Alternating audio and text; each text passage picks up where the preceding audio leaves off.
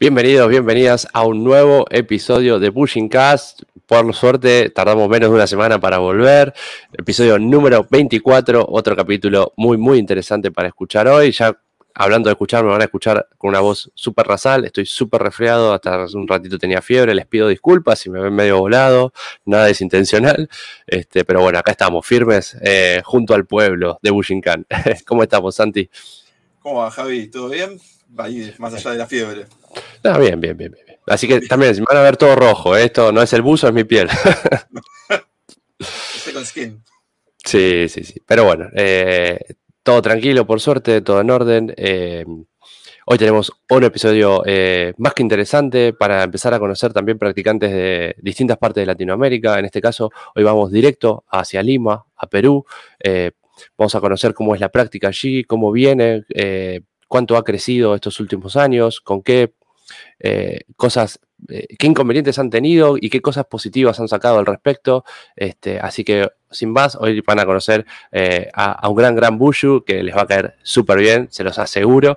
Este, y se van a divertir y nos vamos a, aprender muchísimo y a compartir muchísimo. Así que, bienvenido, Shihan Sergio Araya, ¿cómo estás? A que estaban hablando de mí, como decía, un gran practicante. Yo pensé que iban a presentar a otra persona. No, no, no, para nada, ¿Qué tal? ¿Cómo están? ¿Todo bien?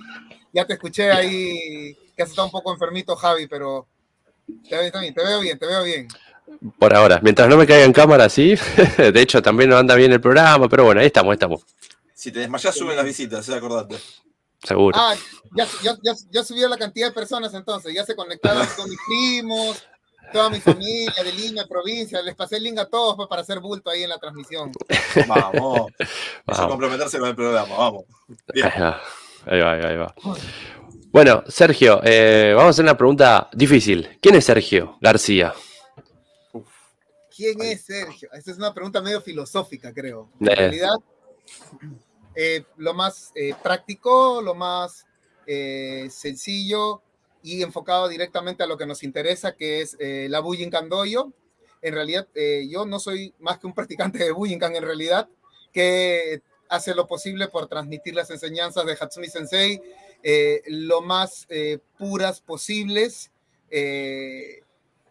hacia los chicos que entrenan conmigo en realidad, pues, ¿no? Porque son chicos que entrenan conmigo, ¿no? No, para mí no existe la relación maestro-alumno, porque de ninguna manera me considero una clase de maestro, eh, simplemente ellos son mis compañeros de doyo, son mis compañeros de entrenamiento, a los cuales tengo el gusto y el placer de golpear cada clase en el doyo y que me golpeen también, obviamente, porque yo también soy uke de ellos en muchos momentos, aunque en mm. distintas ocasiones eh, muchos instructores, eh, maestros de la Bujinkan, que he tenido el placer de conocer, eh, siempre me dijeron, ¿no? El, profesor ¿no? en el momento que enseña no puede entrenar, ¿no? Pero yo quizás escapando un poco de eso, no haciendo caso, como en las tantas ocasiones que suelo no hacer caso a muchas cosas, mm. eh, entreno con ellos en realidad, ¿no?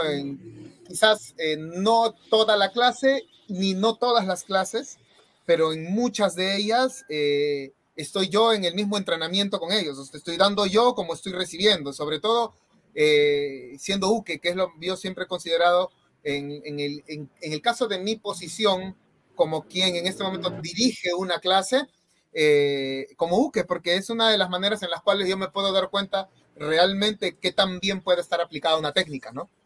Entonces, eh, porque puedo verla, puede verse muy bonita probablemente, pero otra cosa es sentir la técnica, ¿no? Son, creo que son dos, dos niveles distintos, ¿no? Ver y sentir, ¿no? Son otras percepciones también de nuestros sentidos, los cuales nos van a dar distintos tipos de, de, señales en función a eh, la práctica de esta persona, ¿no? Entonces, siempre me gusta, veo que ejecuten una técnica y, ok, a ver, a, ver conmigo, ok, pum, pum, vamos a darle y, oh, ah, ah ok, sí, sí estaba buena Entonces, eh, básicamente eso, yo soy un practicante más de, de, de, las artes marciales Bujinkan, que siempre trata de, eh, trata de transmitir lo más puro posible eh, el arte marcial que tanto me gusta, que practico y que, que amo en realidad, pues, ¿no?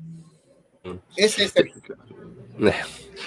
Me hiciste acordar una frase que eh, solía repetir bastante en las transmisiones y es, eh, quien enseña aprende dos veces, si realmente está enseñando, ¿no? Y creo que todo lo que detallaste explica eh, de, punta a punta esa frase, ¿no? Quien, quien, enseña aprende dos veces.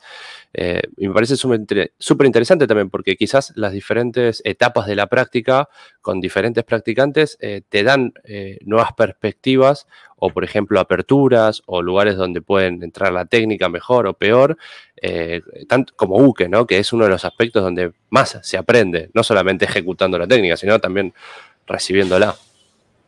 Definitivamente, sí, es una de las partes en las cuales eh, yo siempre les digo a, los chicos que entrenan conmigo, mis palabras, mis frases siempre van a ser, pregunten, digan, consulten, porque de eso también estoy aprendiendo yo en realidad, ¿no? Y yo, mm. más, han habido muchas ocasiones en las cuales varios de los chicos que entrenan conmigo me han dicho, este, Sergio, y esto, esto, esto, se me han preguntado algo y yo, ah, no, no lo sé, en realidad, ¿no? no te voy a decir que sí y te voy a, y te voy a engañar, ¿no? Te voy a mentir, prefiero decirte, ¿sabes qué? Eh, en mi escaso nivel técnico, filosófico y cultural de las artes marciales Bujinkan, lamento informarte que aunque no lo parezca, no lo sé todo, entonces, no lo sé. Pero mm. dame chance unos días que consulto con mi profesor y cuando seguramente él me dé la respuesta, te la hago llegar yo. Entonces, de esa forma también estoy aprendiendo yo, definitivamente, ¿no? Porque me dejaron ese, ese tsuki, ese, ese blanco, esa diana, donde me han atacado. Entonces, ok, entonces, ok, vamos a recibirlo bien, ¿no? Eh, voy a aprender mm. de esta experiencia y consulto con mi maestro. Y si probablemente mi maestro no lo sepa, que es la enseñanza de él, él me va a decir, ah, Sergio San, no lo sé, voy a preguntar.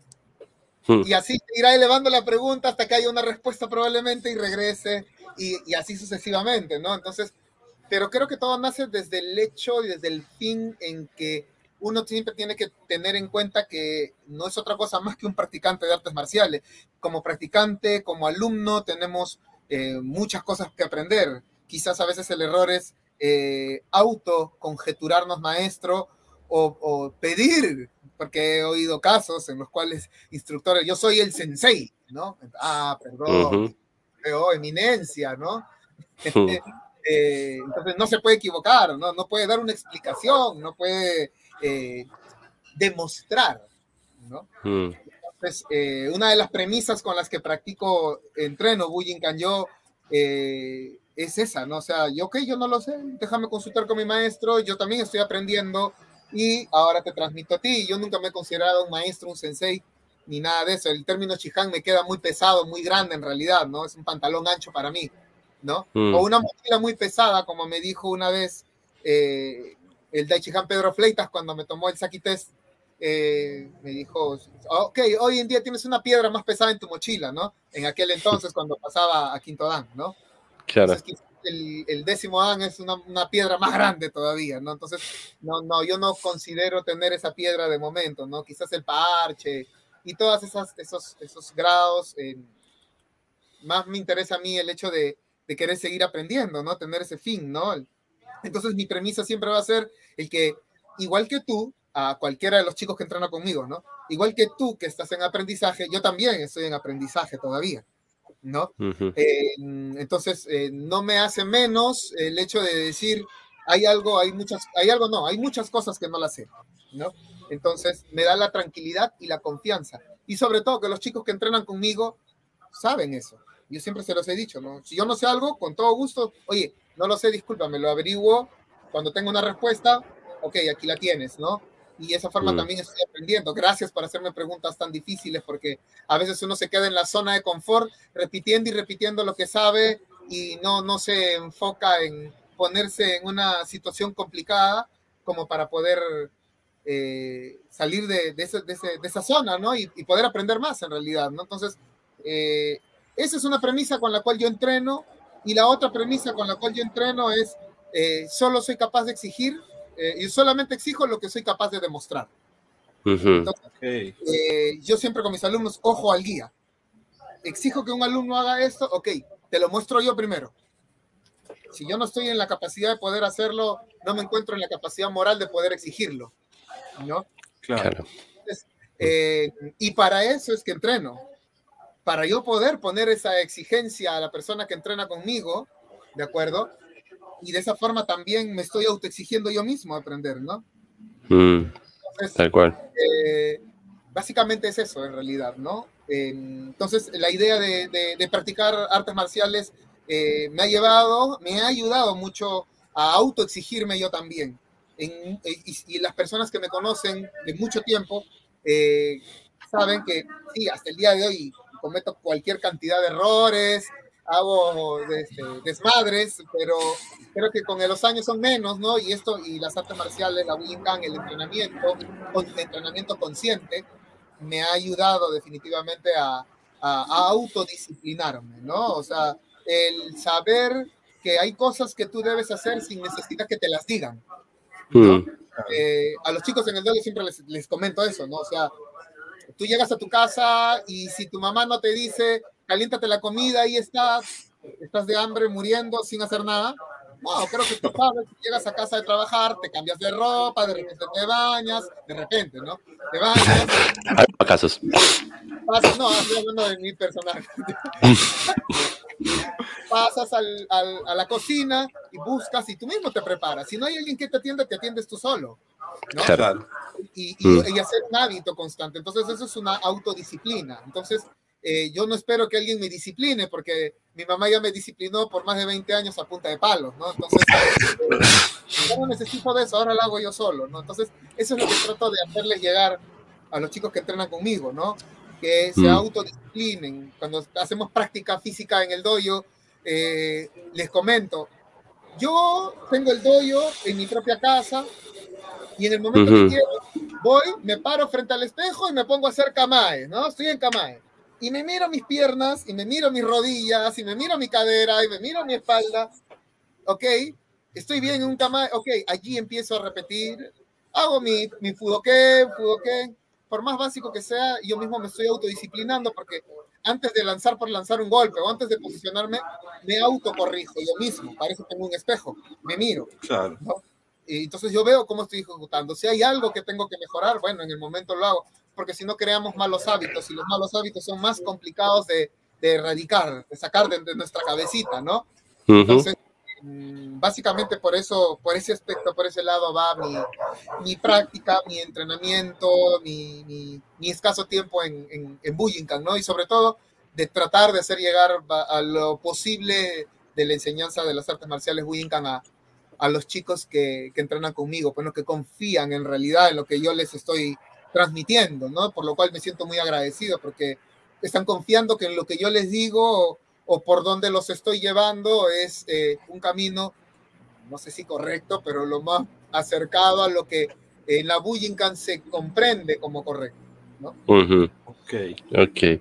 Eh, bueno, hablando de todo eso, ¿no? Eh, ¿Cuándo comienza tu camino marcial y cuándo comienza tu camino en la Bujinkan?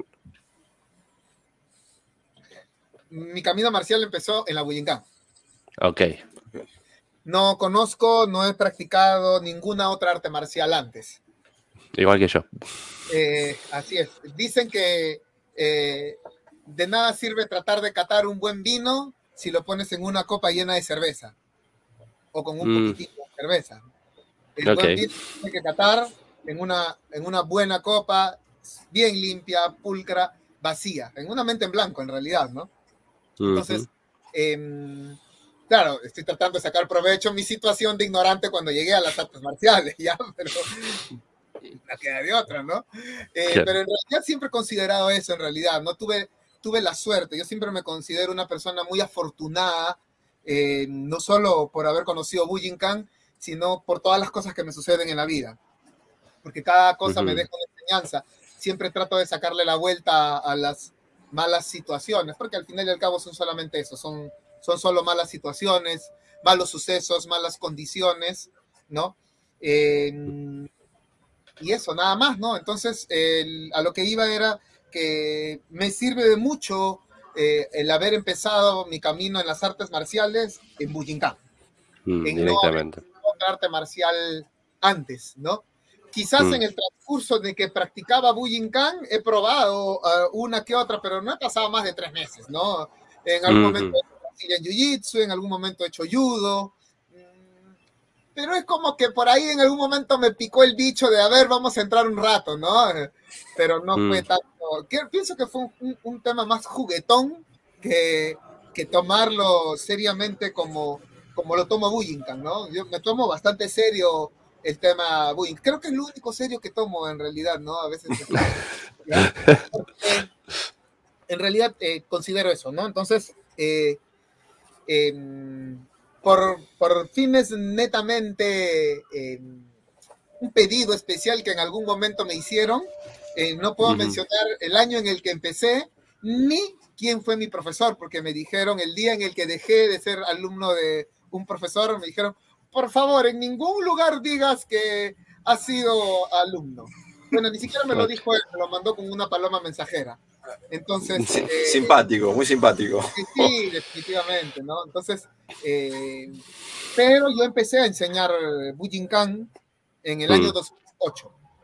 Ujú. En septiembre del 2008 empecé a enseñar Bujinkan cuando tenía primer Q, Ajá. ¿de acuerdo? Eh, bueno, de ahí al corto tiempo eh, fui Shodan, pero eh, básicamente empecé en, en- cuando yo era primer Q, ¿no? En el año 2008. En- empecé en un distrito muy, muy, muy conocido para aquí, para, para, para Lima, que se llama Miraflores, un distrito muy, muy turístico, ¿no? Donde tuve la, la magnífica experiencia de empezar a eh, cometer grandes errores en la enseñanza de Bujinkan, ¿no? Eh, porque no sabía todavía, ni considero que lo sepa hasta el día de hoy, pero eh, siempre tuve la mejor actitud de tratar de transmitirlo lo mejor que podía, ¿no? Mm. Entonces, eh, básicamente ese fue eh, mi inicio como instructor de Bujinkan aquí en, en el Perú, pues, ¿no? Entonces, eh, básicamente de repente esa sería eh, la respuesta a, a la pregunta que, que me hicieron, ¿no? En resumen, eh, no he hecho otras artes marciales antes, ¿sí? Eh, y mi camino como instructor inició en el año 2008. Mm. Y, hoy en, y hoy en día estás eh, bajo la instrucción de Ken eh, Daichi Han. eh, ¿Y cómo continúa hoy ese camino marcial? Eh, mi profesor es, eh, se llama Jorge Bacaro y él se encuentra, bueno, él, él vive en la ciudad de Chillán, en Chile, Ujú. bueno, se para regularmente viajando a la ciudad de Santiago por temas netamente laborales, él, ¿no?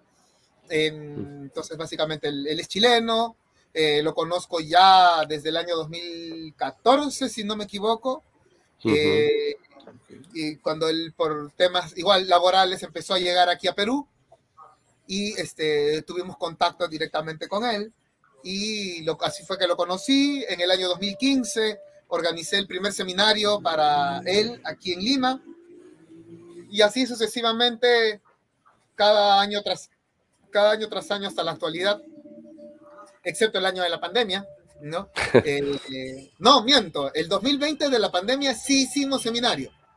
Lo que no hicimos seminario con mi profesor Jorge fue el año 2021 porque Claro. todavía teníamos la pandemia en pleno y normalmente el seminario con él lo, lo realizamos en febrero Ah, claro, Porque- justo, justo antes de que arranque todo el, el tema de la pandemia. Exactamente, sí, él salió, lo hicimos la última semana, el último, creo que cayó domingo 28, si no me equivoco, de febrero, por allí, y se retiraba y volvía ya para Chile, y a los 10 días aquí en Lima prácticamente dieron la cuarentena total y ya, bueno, todo lo que ya sabemos, ¿no? Mm. Entonces, em, en el mes de febrero normalmente eh, realizo año tras año el seminario para mi profesor. Coincidentemente con el mes de mi cumpleaños, que es el 25, y básicamente una semana antes, que es el cumpleaños de él también en el mes de febrero, ¿no?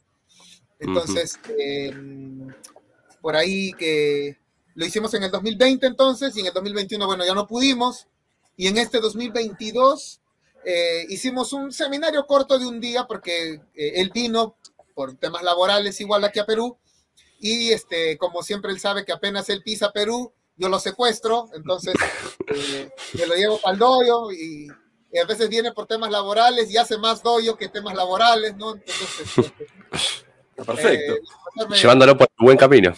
Sí, exactamente. Me, tiene mucha paciencia en realidad y creo que como todas las personas que me conocen y que siguen a mi costado, me tienen mucha paciencia realmente. Muchas gracias. Mandamos un agradecimiento a todos. Exactamente. Por ahí que un, objetivo algo es un shuriken que está pasando. Volviendo un poco al, tema de la, de la, pandemia, ¿cómo fue el tema de trasladar las clases que eran físicas a lo que fue el periodo de pandemia? Mm. A ver, em, lo que hicimos nosotros eh, en el doyo, y siempre utilizo la palabra nosotros porque hablo del doyo, yo soy parte del doyo, mm, junto con los chicos que entrenan conmigo. Entonces, nosotros somos un doyo, no es que yo soy un doyo, ¿no? Eh, nosotros lo que hicimos fue eh, implementar un aplicativo que lo tenemos en el Play Store. Eh, pueden descargárselo también si gustan. está en Android, solo para Android. Lamentablemente, para, para los ricachones que tienen iPhone, no hemos llegado todavía a esos niveles tecnológicos. ¿Cómo es el nombre de, la aplicación? Eh, Bujin Kankorai Doyo. Así como suena. Ya lo estamos poniendo acá. Yo lo estoy buscando igual, ¿eh? Igual no van a poder ingresar si no pagan, así que por las puras es, ¿ya? Pero bueno. Bueno, pero por si quien guste, vamos a ahí. a lo que iba eh, era que implementamos gracias a un alumno del dojo que me dio, eh, fue la idea de él definitivamente, no, no fue mía, yo seguía en casa eh, durmiendo y comiendo y uno me dijo, oye, pero ¿qué tal si hacemos un, aplicativo? De repente por ahí podemos controlar los aforos eh, en el dojo para cuando ya vayamos presencialmente. Eh, de repente también podemos subir videos para ayudarnos, ¿no? videos técnicos, seguir practicando en casa. Podemos hacer una transmisión en vivo también, ¿no? Él es un capo en este tema de sistemas, entonces, eh, como yo no entiendo, yo entiendo poco a nada del tema de sistemas, ok, Dale, procede, procede. Ah, nada. Pero ¿de dónde saco la información? Toma, acá tienes la página web. Eh, ahí está toda la información, de ahí puedes extraer todo. No sé nada, no me preguntes. Y al cabo de unos meses me dijo, Sergio, ya está. ¿No? A ver, y me mostró el aplicativo. Luego, poco a poco lo hemos ido mejorando, lo hemos, eh, lo hemos eh, enlazado con este, eh, una tienda virtual donde hay artículos de, de Bujinkan, ¿no? Poleras, logis, tabis, chicatabis, armas de madera, de, de, metal, bueno, tenemos de todo, ¿no? Entonces, lo hemos enlazado con eso, está enlazado a nuestras redes sociales, ¿no? Eh, y hacíamos eventualmente transmisiones en vivo en la cual nos reuníamos, ¿no?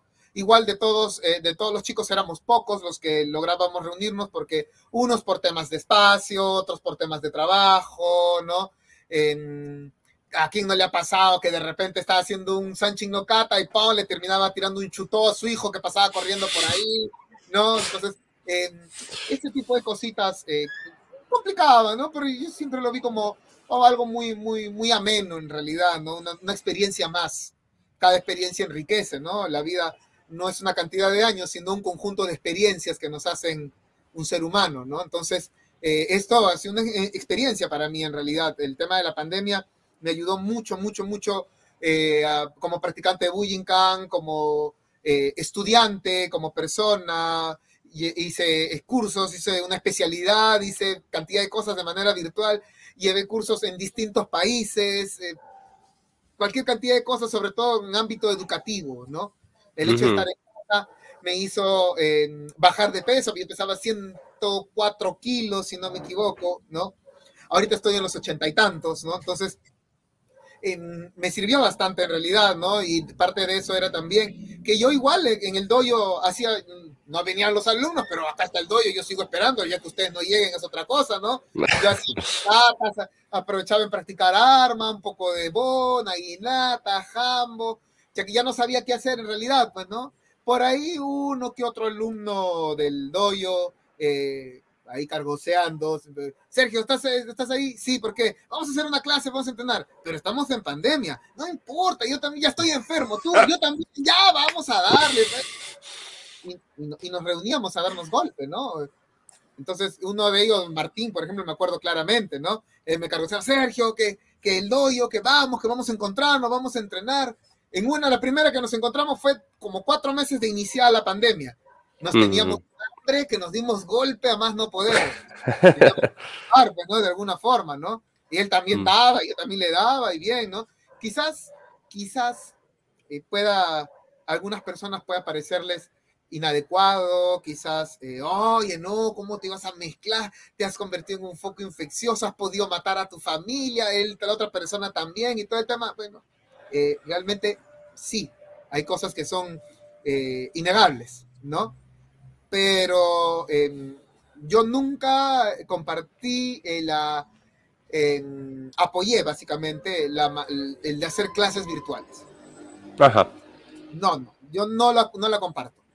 Eh, mi mismo profesor Jorge en muchas ocasiones hizo clases virtuales, por allí que me conecté en una o dos para acompañar a los chicos del doyo de, que entrenan conmigo, ¿no? Que yo le decía, mi profesor va a hacer este clase, eh, por favor, este, si gustan, pueden participar, porque yo le preguntaba a mi profesor, chica, disculpe, ¿usted cree que mis alumnos, los chicos que entran conmigo, puedan participar? Sí, sí, dale, dale, no hay ningún problema. Ah, perfecto, chicos, por si acaso acá hay un link, ¿no?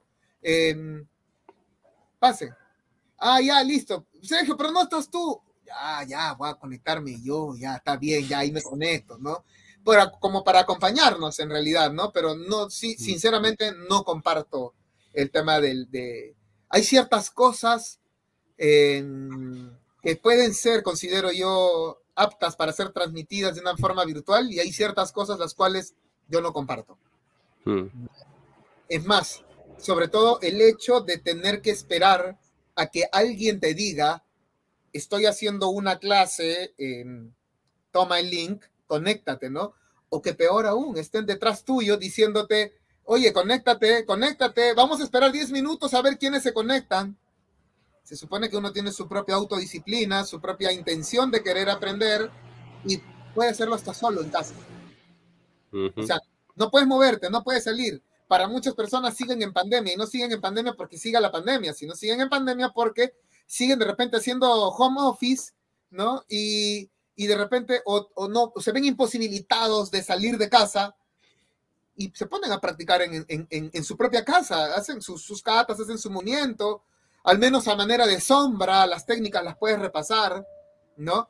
Eh, hay un alumno también, eh, un chico que entrena que se llama José Carlos, él también, él tiene trabajo de casa, es padre de familia, ¿no? Entonces, y su esposa también, que practica Bujinkan también, eh, él también, ella también este, trabaja, entonces a veces si no está uno en el trabajo, el otro está cuidando al bebé y se turnan, y entonces como que no hay mucho tiempo para poder participar de una clase en el doyo, pero me consta, él normalmente me está mandando un video, me está mandando una foto, Sergio, mira, hoy practiqué en casa, por ejemplo, esto, ¿no? Hoy practiqué lo otro y definitivamente igual, no es lo mismo que estar eh, eh, en un dojo y recibiendo golpe y dando golpe, pero, pero hay que adaptarse a las situaciones y en este caso el tema de la pandemia, eh, si bien una de las formas de adaptarse era conectarse a una red, yo nunca he compartido el hecho de tener que estar molestando y cargoseando con el, oye, conéctate, oye, entrena, ¿no? quizás otra cosa sería, es más, que los mismos chicos me digan a mí, Sergio, ¿qué tal si hoy día entrenamos esto? ¿no? Hay que aprovechar. Entonces, ver la motivación del practicante, ¿no? Si bien eh, sabemos claramente que la motivación en, su, mayoría para nosotros seres humanos emocionales es extrínseca, eh, pero realmente la motivación debe salir de nosotros mismos, debe ser una motivación intrínseca. Sale de mí y la proyecto, ¿no? No que necesito ser estimulado por alguien para que tenga yo una motivación de practicar, una motivación de aprender, ¿no? Mm. hay un video de, en YouTube de, de Shihan Pedro Fleitas donde él dice, ¿no? Eh, interiorizar para poder exteriorizar, ¿no? Entonces, muchos vemos al revés, exteriorizamos y esto queremos llevar, entonces ahí dejamos de ser nosotros porque estamos cogiendo esto para meterlo acá, cuando tenemos que ser nosotros quien, nos, quien se proyecta, ¿no? Entonces, em, eso básicamente es el tema de, lo que pasamos en el tema de la pandemia, entonces vimos el tema del aplicativo, eh, que lo tenemos hasta el día de hoy, ¿no? Lo utilizamos para y seguimos controlando los aforos en el doyo, ¿no? Eh, para no, no, no no llenarnos de gente, igual estamos acá con el tema de la viruela cínica, ¿no? la COVID-19 que entró en su cuarta ola, no sé cómo va en Argentina, pero aquí en Perú estuvimos entrando a la cuarta ola, por ejemplo, ¿no? Mm. Eh, entonces, seguimos controlando los aforos, sobre todo cuando se trata de niños, ¿no? Porque como la vez anterior hacemos clases para niños también, y bueno, nosotros los adultos, pero con los niños no, pues, ¿no? Definitivamente eh, a ellos no se les puede poner de cierta forma. Entonces nosotros controlamos eh, aún el aforo de la cantidad de personas, aún eh, extrapolando que, que, ya no haya pandemia y no existe ninguna enfermedad potencialmente. por fines pedagógicos también hay que controlar un aforo. ¿No? Muy de acuerdo, sí, sí, sí, sí. Efectivamente, Creo no nos podemos fascinar de gente, sobre todo que el espacio que tengo yo acá en casa para entrenar eh, no es el más grande tampoco, entonces em, eh, tenemos que ver la forma. Nosotros hacemos Tetris para, para poder entrenar acá, ¿no? Nos acomodamos ahí, ¿no? Entonces, em, bueno, es parte de, ¿no? Takagi Yoshinryu también era este, pasillos, espacios reducidos, ¿no? Nosotros vivimos en Takagi, básicamente acá, ¿no? Entonces, este, em, pero eso no implica que no podamos regular la cantidad de personas que ingresan, que no controlar porque no solamente se trata de cantidad de, practicantes, sino realmente de calidad de practicantes, calidad de personas, ¿no? Y considero que tengo la suerte de, contar con muchos practicantes de Bujinkan que me rodean, que son calidad de personas, ¿no? Entonces, calidad de practicante, ¿no? Mm. Entonces, como les comentaba, ¿no? El tema netamente de aforos, eh, lo seguimos controlando por acá, mira, no sé si se logra ver en la cámara, por acá está el aplicativo. Vamos a poner ahí. A ver, horario. Por ejemplo, mira, por acá, no sé si se logra ver la, luz. Los logra, ver, Por ejemplo, este es el horario que tengo para el día domingo, ¿cierto? Ahí el instructor que va a estar a cargo. Ay, para acá, para acá. Ahí, no, para acá. El instructor que está a cargo allí, por ejemplo, es Martín, y se ve la clase, ¿no? De, de, de 2 a 3 en el primer recuadro, de 3 a 4, en el segundo recuadro, hay, por ejemplo, tres alumnos en cada clase, ¿no? Ah, perdón, en la segunda hay cuatro.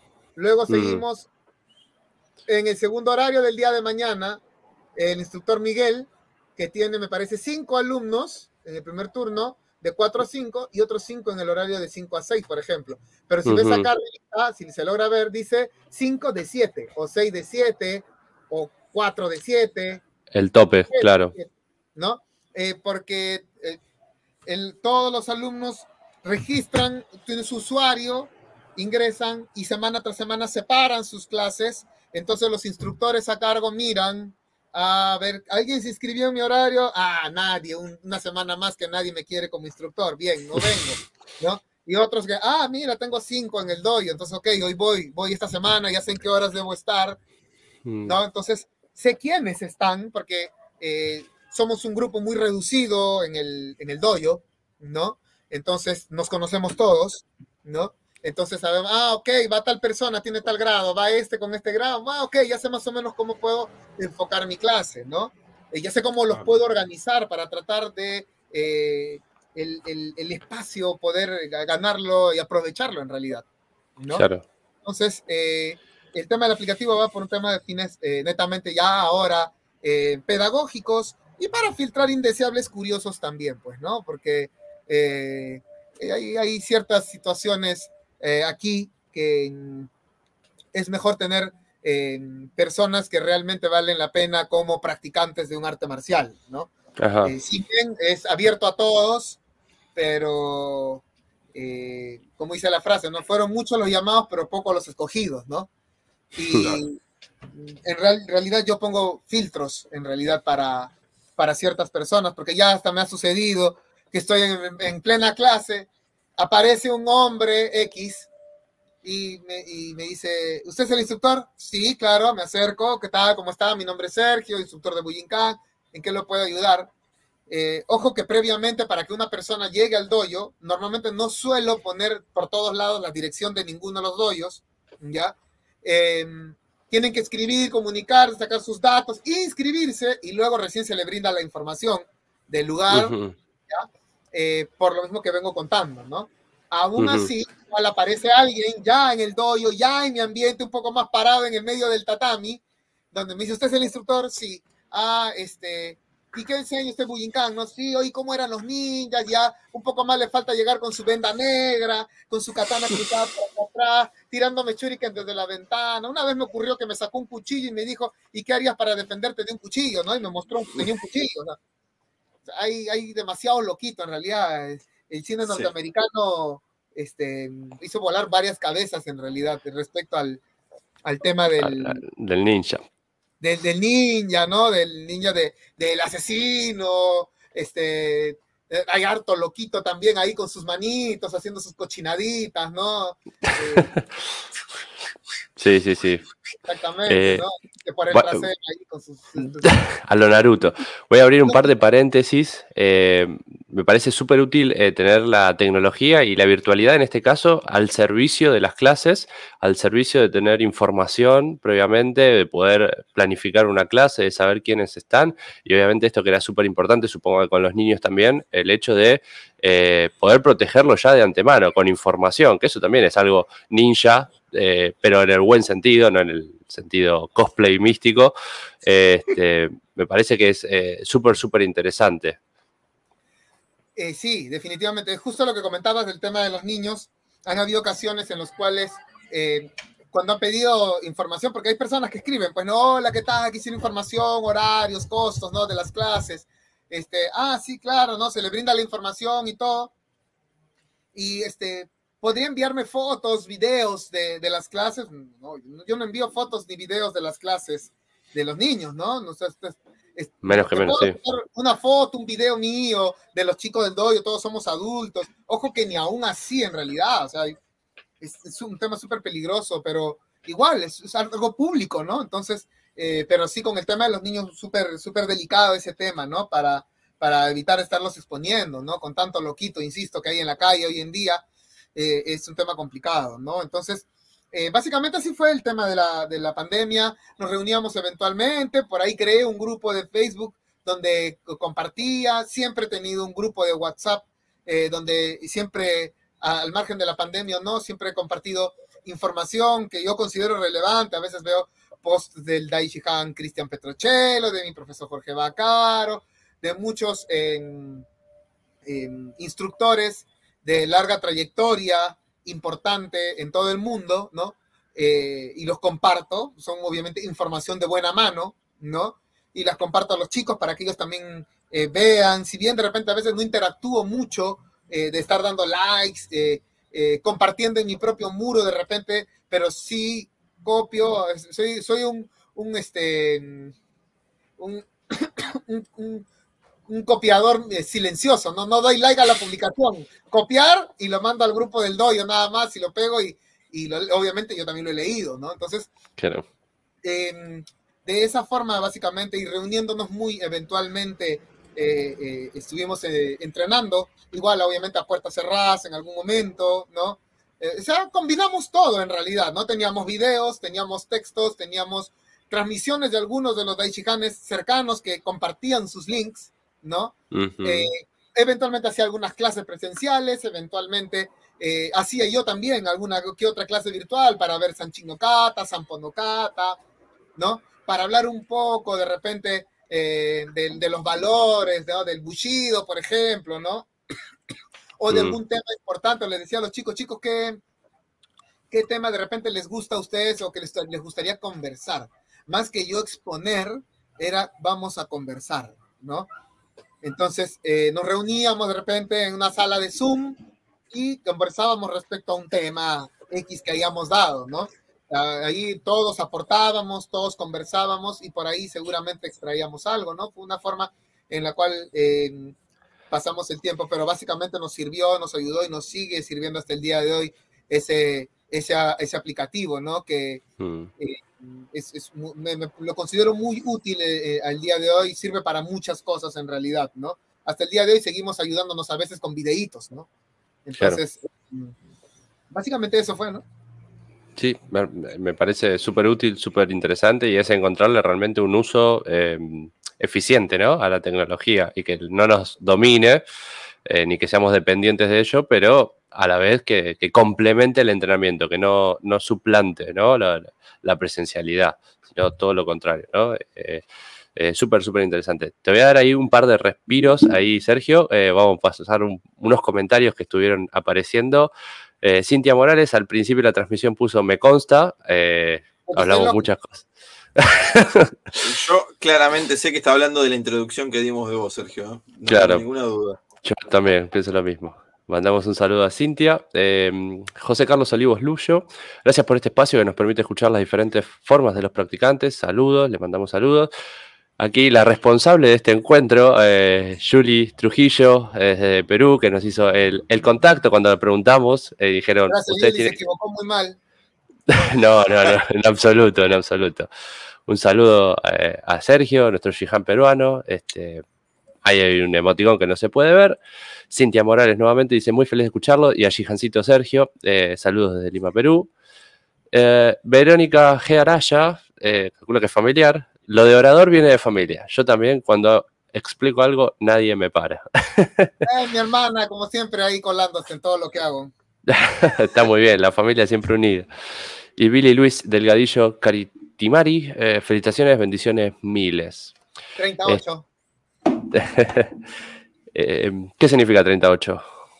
Ah, lo que pasa es que en el Cuerpo General de Bomberos Voluntarios del Perú, 38 es el grado de seccionario, que es el grado de graduado, que es el que tiene eh, Billy, que es un practicante, un buy, un buen amigo de la práctica de las artes marciales. Ah, ahí está, ahí está. Este, bueno, le manda. practicante de Buyinkan también, pero tiene su, su profesor, pero somos amigos definitivamente, muy buenos amigos. Ok, bueno, preguntarte un poco por ese lado, ¿no? ¿Cómo viene el panorama en líneas generales de la Bujinkan en Perú, ahí en Lima? Eh, cómo, se dan eh, ahí el crecimiento del arte marcial en Perú. Bien. Em, personalmente puedo hablar solamente de mi doyo, ¿no? No, no, realmente no sabría eh, en qué condiciones, en qué situación eh, se pueden encontrar los otros instructores de Bujinkan, ¿no? en, algún momento cuando hago alguna clase especial, algún evento, o, viene mi profesor, Jorge, eh, les participo a mis eh, compañeros eh, de, entrenamiento, ¿no? Y lo que hablo netamente a mis compañeros, o sea, quienes fueron mis senpai, ¿no? Cuando practicaba, ¿no? Y mis senpai, a quienes yo estimo mucho, son Elmer y son Andrés. Mm, Elmer eh, Guido y Andrés Vilca. Ellos, eh, cuando yo empecé a practicar Bujinkan, eh, no me acuerdo si Andrés, pero Elmer me parece que ya era segundo o cuarto Dan cuando yo empecé, ¿no? fui a entrenar con él. Elmer es la primera persona que me mostró el Sanchin no Kata, me mostró hacer un rodamiento hacia adelante, ejecutar un bloqueo, ¿no? Entonces, en eh, son ellos dos, son puntualmente, no hay más personas a las cuales tengo mucha estima eh, dentro de Bujinkan, pero sobre todo de Elmer me acuerdo claramente, ¿no? Él es eh, una de las primeras personas que, indiferentemente de todo, desde la primera vez que, que me conoció, nos conocimos, estuvo bien poder mostrarme una parte de su experiencia de Bujinkan, pues, ¿no? Entonces, tengo entendido que Elmer también está haciendo clases, eh, Andrés me parece que también hace clases. Billy, que es quien comentaba hace un momento, eh, que es alumno de Andrés, eh, él también hace clases. no sabría decirles con exactitud cómo va el avance de ellos, porque bueno, no, tengo la suerte de poder visitarlos en sus hoyos, ya, pero me imagino que deben ir muy bien, ¿no? Ellos son personas de buen corazón y seguramente están haciendo bien las cosas eh, haciendo las cosas para Bujinkan, pues, ¿no? Eh, no para fines personales.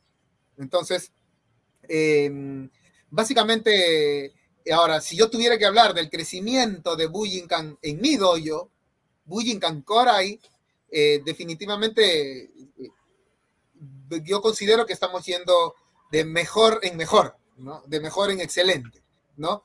De bien en excelente, quizás también, que justo lo que lo hace unos días hablaba con, con los chicos del doyo, les mandaba un mensajito por el WhatsApp y les comentaba que no se trata de ser buenos, sino tratar de ser excelentes, ¿no? Entonces, creo que estamos bien buscando la excelencia, ¿no?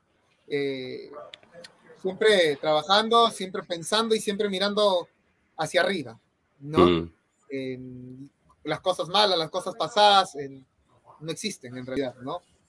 Es nuestra es nuestra mente la que nos hace creer que algo es realmente malo, ¿no? Mm. Eh, las cosas son cosas, nada más, ¿no? Nuestros moldes mentales son los que determinan si esto es bueno o esto es malo, ¿no? Y yo siempre he considerado que hay grandes cosas buenas en realidad, ¿no? Muchísimas cosas y que están por venir mejores todavía, ¿no? Y dentro de esto aplica el hecho del crecimiento de Bujinkan en mi país, ¿no? Eh, que viene parte de mi doyo y viene por parte de los doyos de los otros instructores que, por ejemplo, he mencionado hace un momento, ¿no? Eh, que ellos seguramente también vienen trabajando con, con el mismo fin, pues, ¿no? Porque al final y al cabo yo siempre he considerado que no somos Bujinkan Coray, Bujinkan este, Pepito, Bujinkan Luisito, Bujinkan Juanito. En realidad todos somos Bujinkan, ¿no? Entonces, es más, ni siquiera Bujinkan Perú, Bujinkan Argentina, Bujinkan Chile, no, todos somos Bujinkan en realidad, cuando nos reunimos eh, latimos igual, practicamos igual, eh, sabemos igual y sobre todo compartimos eh, eso que tanto nos gusta, ¿no? Entonces, o sea, ser practicante de Bujinkan es como hablar un mismo idioma. Yo me podría ir a Alemania y no entiendo un cuerno de alemán, pero chutó, chutó, conocemos, ¿cierto? Es un mismo idioma. Exacto. Eh, ok, no hablo. Ah, ok, ya sé que estamos hablando, ¿no? Eh, me dejo entender, entonces, es, Windan es uno solo en realidad en todo el mundo, ¿no? No sé por qué tener que hacer eh, sectarismo, ¿no? Seccionar eh, Bujinkan. Bujinkan es uno solo. Cuando dicen eh, Bujinkan es una excelente arte marcial, no dicen Bujinkan Korai es un excelente marcial. No dicen Bujinkan Argentina, Bujinkan Perú, Bujinkan Panamá. Bujinkan, ¿no? Cuando dicen también Bujinkan, no, que va mucha peliculina, que cine norteamericano, no dicen Bujinkan Korai es la peliculina, dicen Bujinkan, hablan en general, ¿cierto? Claro, claro. Si hay que bajarle el dedo a un instructor o hay que levantarle el dedo a un instructor, no es del tal doy, es de Bujinkan. Entonces, todo lo que hagamos eh, relacionado al arte marcial afecta o beneficia a todo el arte marcial. Entonces, siempre hay que procurar que sea hacia el crecimiento de las artes marciales Bujinkan, no a un decrecimiento, ¿no? A, agregar, a mejorar, no a quitar, no a restar, no a desmejorar, ¿no? Mm. Entonces, entiendo que estamos para eso, los instructores de bullying, ¿no? Los practicantes, todos en general. A ser responsables con el arte y a ser embajadores del arte también, ¿no? Eh, porque todo va a repercutir tal cual como decías, tanto a lo bueno como a lo malo. Quizás de lo malo tenemos bastante, de los buenos también, eh, pero a veces siempre termina haciendo un poquito más de ruido lo malo, ¿no? Entonces, eh, lo importante es eso, ¿no? Seguir tratando de hacerlo lo mejor posible y lo linkeo a lo que dijiste antes también con el tema de la excelencia, que hay una frase también que no sé si la digo acá o la suelo repetir bastante, que la excelencia es un hábito, es algo que es todos los días. No es que un día llegaste a determinado lugar y ya sos genial, excelente. No, el día de mañana te puedes equivocar y por ahí tenés que volver a empezar y lo que sea es que definitivamente em, la diferencia entre un practicante de artes marciales, en, hablando en este caso, Bujinkan, yo no puedo hablar de otra arte marcial porque simplemente no la conozco, no la sé, no la practico, ¿no? Cualquier cosa que yo utilice hablando de artes marciales, estoy hablando netamente de Bujinkan, ¿de acuerdo? Y este, la diferencia, y no solamente en aspectos netamente de Bujinkan, en aspectos profesionales, aspectos familiares, aspectos eh, laborales, eh, la diferencia entre ser un mediocre y ser un exitoso está en la motivación que nosotros tenemos, ¿no? Tú puedes tener todos los grados, todos los títulos que tú tengas, pero si careces de una motivación, vas a ser un mediocre, pues, ¿no? Eh, vas a tener, vas a estar todo el día de mal humor, creyendo que todo va mal, que todo está mal, que todo sale mal, ¿no? Eh, porque no tienes una motivación adecuada, ¿no? No tienes la motivación que necesites para, sobre todo cuando en algún momento nos toca dirigir un grupo de personas, eh, no podemos ser esa, esa, esa herramienta oxidada que termina oxidando a todas las demás, ¿no? O, esa fruta podrida que pudre al demás grupo, ¿no? Al contrario, tenemos que tratar de, tener una motivación correcta, una buena actitud, que también es un kamae en realidad, ¿no? Kamae es actitud. Entonces, eh, nosotros siempre tenemos que estar en buen kamae en todo momento, porque de eso va a determinar qué clase aplicado a Bujinkan, qué clase de instructor soy, ¿no? Entonces, siempre pensando en positivo, siempre haciendo o buscando bien las cosas, eh, creo que nada tiene que, por qué resultar malo, pues, ¿no? Entonces, eh, por allí siempre he visto el tema de, de, la transmisión de las artes marciales. Muy difícilmente eh, considero que pocas, muchas personas o alguien me haya visto realmente, a mí personalmente, de mal humor.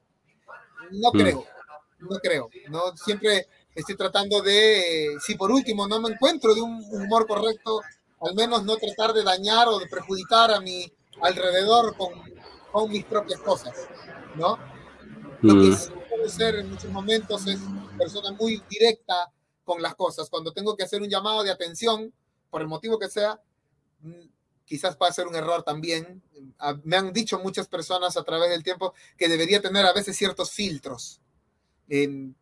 me falta todavía colocarme los filtros, eh, pero sí soy muy directo, no por faltar el respeto, no por utilizar una mala palabra, no por alzar la voz, sino porque puedo ser muy torpe, muy tosco con las cosas cuando las digo, ¿no? Entonces, em, pero después eh, siempre trato de estar con una buena, una buena actitud, eh, siempre viendo lo mejor de cada situación, pues, ¿no? Sí, yo creo que de eso hasta ahora no tenemos dudas. Si bien hemos tenido dos encuentros, creo que hasta ahora siempre eh, una gran, gran actitud para, bueno, un montón de cosas que hemos hablado también fuera del aire, ¿no? Este, ¿Cómo es un poco el entrenamiento del día a día del Korai Dojo? Ya, bueno, hablamos de esto, de la aplicación, que a veces depende quiénes están y demás, eh, pero ¿cómo sería eh, un entrenamiento eh, normal, si es que existe un entrenamiento normal? un entrenamiento normal, o sea, hablas de un entrenamiento regular. Regular, sí, exacto. Ok, bueno, ¿estás hablando de mi entrenamiento mental o estás hablando del entrenamiento físico? ¿Cómo sería eso? Ambos podríamos decir. El mental es el que conllevo con, con todos los chicos todos los días, en realidad tener que sacarlos de su casa, llevarlos al doyo, enviarlos al paradero, decirle que les voy a desactivar el usuario si no vienen hoy día. Es una lucha diaria con ellos en realidad, ¿no? Eh, sí, en realidad sí. Eh, nuestro aplicativo penaliza al alumno que falta al dojo y no le permite ir a una clase la siguiente semana. Y si llegas 20 ah. minutos tarde, te penaliza también y te quita una hora de entrenamiento la siguiente semana. Ellos saben ellos saben. Y después están mandando su correíto, un favor, si me pueden reponer mi ficha, llega, veo en, en, visto. En visto. Y encima les digo que yo no veo eso, ¿no? Cuando a mí me llegan los correos al teléfono, ¿no? Bueno, entonces, ah, ahora se acaban de enterar, disculpen. Entonces, después lo editamos, Claro, claro, sí. esa parte, ¿ya? Ok. Entonces, eh, pero físicamente, en realidad, eh, básicamente, eh, el entrenamiento radica en el hecho de que nosotros, por ejemplo, obviamente organizamos las clases por, por el aplicativo, llegamos a la hora que tenemos que estar y empezamos a, a entrenar. Normalmente yo no planifico mis clases.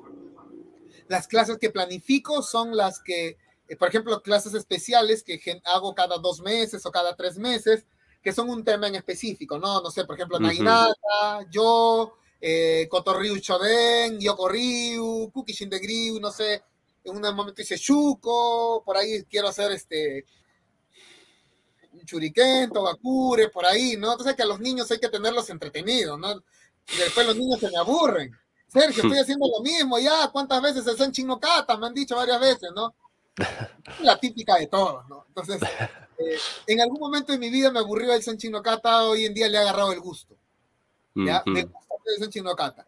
No sé si es por apreciar mi belleza en el espejo, pero me pongo a hacer San Chino Cata ahí una vez al día al menos, ¿no? Entonces, eh, entonces entrenamos en función a los chicos que veo, ¿no? Y vamos viendo el tema de eh, la preparación para que ellos rindan un examen si son Qs, ¿no? Y si son DAN, pues, ¿no? Dependiendo, DANes, ellos son evaluados una vez al año, si son Qs, eh, cada tres o cuatro meses, ¿no? Dependiendo del, del avance del alumno, eh, dependiendo también del entrenamiento, porque el aplicativo también les registra la cantidad de horas que tienen, ¿no? Yo llevo un margen estadístico en el aplicativo donde yo puedo poner, por ejemplo, no sé, em, eh, Gerardo García, pongo, ¿no? En el aplicativo, cantidad de horas, y ahí me sale, ¿no? Tal ah. día, tal día, esta cantidad de horas tuvo en la semana, cantidad de horas tuvo en el trimestre. Veo, ah, ok, bueno, es porque no todos están entrenando en el momento conmigo, porque habrán visto no todos los horarios que tengo activos el doyo son conmigo haciendo la clase. Hay varios instructores. Entonces, hay algunos chicos de mi mismo doyo que no los veo en un mes, que no los veo en dos meses, estando en mi propia casa. ¿No? Entonces, eh, pero de esa forma puedo ver eh, el tema de que sí es que realmente están llegando a la clase, ¿no? O muy aparte que a veces para molestar, a veces no puedo estar en casa, estoy en, cualquier otro lugar, mm, ¿ya? Y se me antoja mirar la clase, entonces entro desde mi cámara y empiezo a acosar a los alumnos que están en el dojo haciendo la clase y ahí voy al WhatsApp. Martín, ese sampo no cata está mal hecho, modifícalo. Martín, ah, no sé, disculpa, sí, sí, sí, ahorita, ahorita, ahorita les digo que es una nueva variación, ¿no? Ah, ya, bacán. Entonces. Genka, Genka. Genka, ¿no? Entonces, Genka. Entonces, eh, bueno, esa es una de las formas de cómo hacemos. Eh, de cierta forma también pues el tema de la tecnología ayuda un poco para, para poder eh, ayudar, porque realmente como vuelvo a repetir, es un arte marcial, sí, pero eso no indica que no podemos utilizar eh, rutas pedagógicas para conseguir ¿no? el aprendizaje adecuado y también, ¿por qué no utilizar las TICs? ¿no? Entonces, hay que ver la manera y esa es la forma en la cual hacemos, ¿no? Entrenamos, de repente dos, yo tengo horarios a veces continuos, a veces cuatro horas continuas, ¿no? Eh, Ellos tienen cuatro horas a la semana para entrenar. Entonces ellos ven si vienen una, un día cuatro horas, dos días dos horas, o cuatro días cuatro, una hora cada día, ¿no? Parten y se inscriben en el aplicativo semana tras semana y tampoco no son horarios fijos, ellos eligen, ah, hoy día no puedo el martes, ya, ok, me pongo el miércoles entonces, o me pongo el domingo en la tarde, ¿no? Entonces voy, entonces eh, sirve para poder eh, ayudar sobre todo eh, problemas pues netamente laborales, ¿sabes? Y horarios variables, qué sé yo. Claro. Bueno, eh, muy interesante también esta, esta forma, ¿no? Que es un poco común ahí me está pasando la moto que pasa siempre, pero no se haya escuchado. Pero bueno, es como que te deja, no hay excusas para no entrenar. O sea, organizate tu, vida de la manera que puedas, que mejor quieras, y, podés venir a entrenar. Por ahí nosotros estamos muy acostumbrados a, ok, entrenamos martes y jueves de 8 y media a 10 de la noche. Y bueno, por ahí te puede pasar que durante cuatro semanas no entrenes por distintos motivos. Y aquí podés hacerlo de la manera eh, eh, muy flexible. Sí, en realidad eh, básicamente es eso, ¿no? El hecho de, tratar de dar la, facilidad para que el alumno, el practicante pueda continuar, porque ha ocurrido en algún momento antes, cuando no tenía esta facilidad de tener varios horarios, es como que, ah, qué bonito, mira mi y ya tengo cinco chicos que entrenan, se pone bonito para la foto, vamos a tomarnos el selfie. Pasaba la semana siguiente, ah, Sergio, disculpa que me cambiaron horario en la chamba. Ah, Sergio, que estoy saliendo más tarde. Ah, Sergio, que mi abuelita salió embarazada y ya no puedo venir a entrenar, ¿no? Ah, que, la abuela. Mi que mi perrito ha sido violado, entonces ya le estoy acompañando psicológicamente, ya no puedo, ¿no?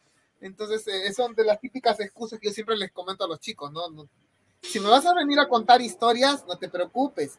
En el 2008 empecé a enseñar, mira cuánto tiempo tengo, eh, todas esas historias las encuentro en un librito que se llama Fábulas de Sopo, Coquito, todas esas ya las conozco. Si me vas a venir a eso, no quiero escuchar. Gracias. ¿no? Es más, creo que también están en Argentina eso también. Eh, en todas partes del mundo, definitivamente. En todas partes del mundo, ¿no? Hay lugares donde hay más y otros donde hay menos, pero al final de como en todas las partes del mundo hay, ¿no? Entonces, eh, yo, yo soy una persona eh, molestosa. En algún momento de mi vida, no sé quién, algún amigo por ahí me decía el cargoso, ¿ya?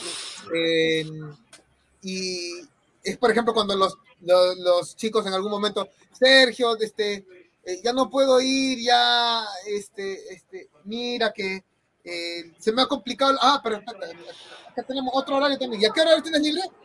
Ah, ¿Qué está el horario? No te preocupes, te pongo un horario ahí. En ese horario que tienes libre, ahí te pongo un horario.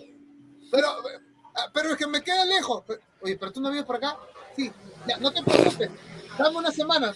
Yo pongo un doy en tu distrito. No te preocupes, para que llegues ahí más cerca. No te preocupes. No te preocupes. No, pero es que, es que realmente no solamente son esas dos cosas, es que tampoco no tengo plata, no te preocupes, acá tenemos para pasar tarjeta de crédito, te acepto YAPE, te acepto todo lo que tú quieras, acá no, no, tienes tampoco, no, débeme, débeme, no hay ningún problema, ya luego me pagas, ya luego me pagas. Entonces cuando quiere escapar es como que, ole, ole, si después de tanto ole se va es que realmente no quería. Y sí, y sí, Creo que eh, también tenés mucha paciencia. Para molestarlo y para ver su respuesta, nada más. Mm. Solamente quiero saber su respuesta, nada más. Y a veces la respuesta, a veces los seres humanos no tenemos el valor de decir verbalmente las cosas, simplemente actuamos, ¿no? Entonces simplemente me voy, no doy respuesta, me retiro, bueno, ok. Conste que yo te di las facilidades, ¿no? Yo te mostré, mira, pasa esto, ten esto, pasa lo otro, ten esto, pasa lo otro, ten lo otro, ¿no?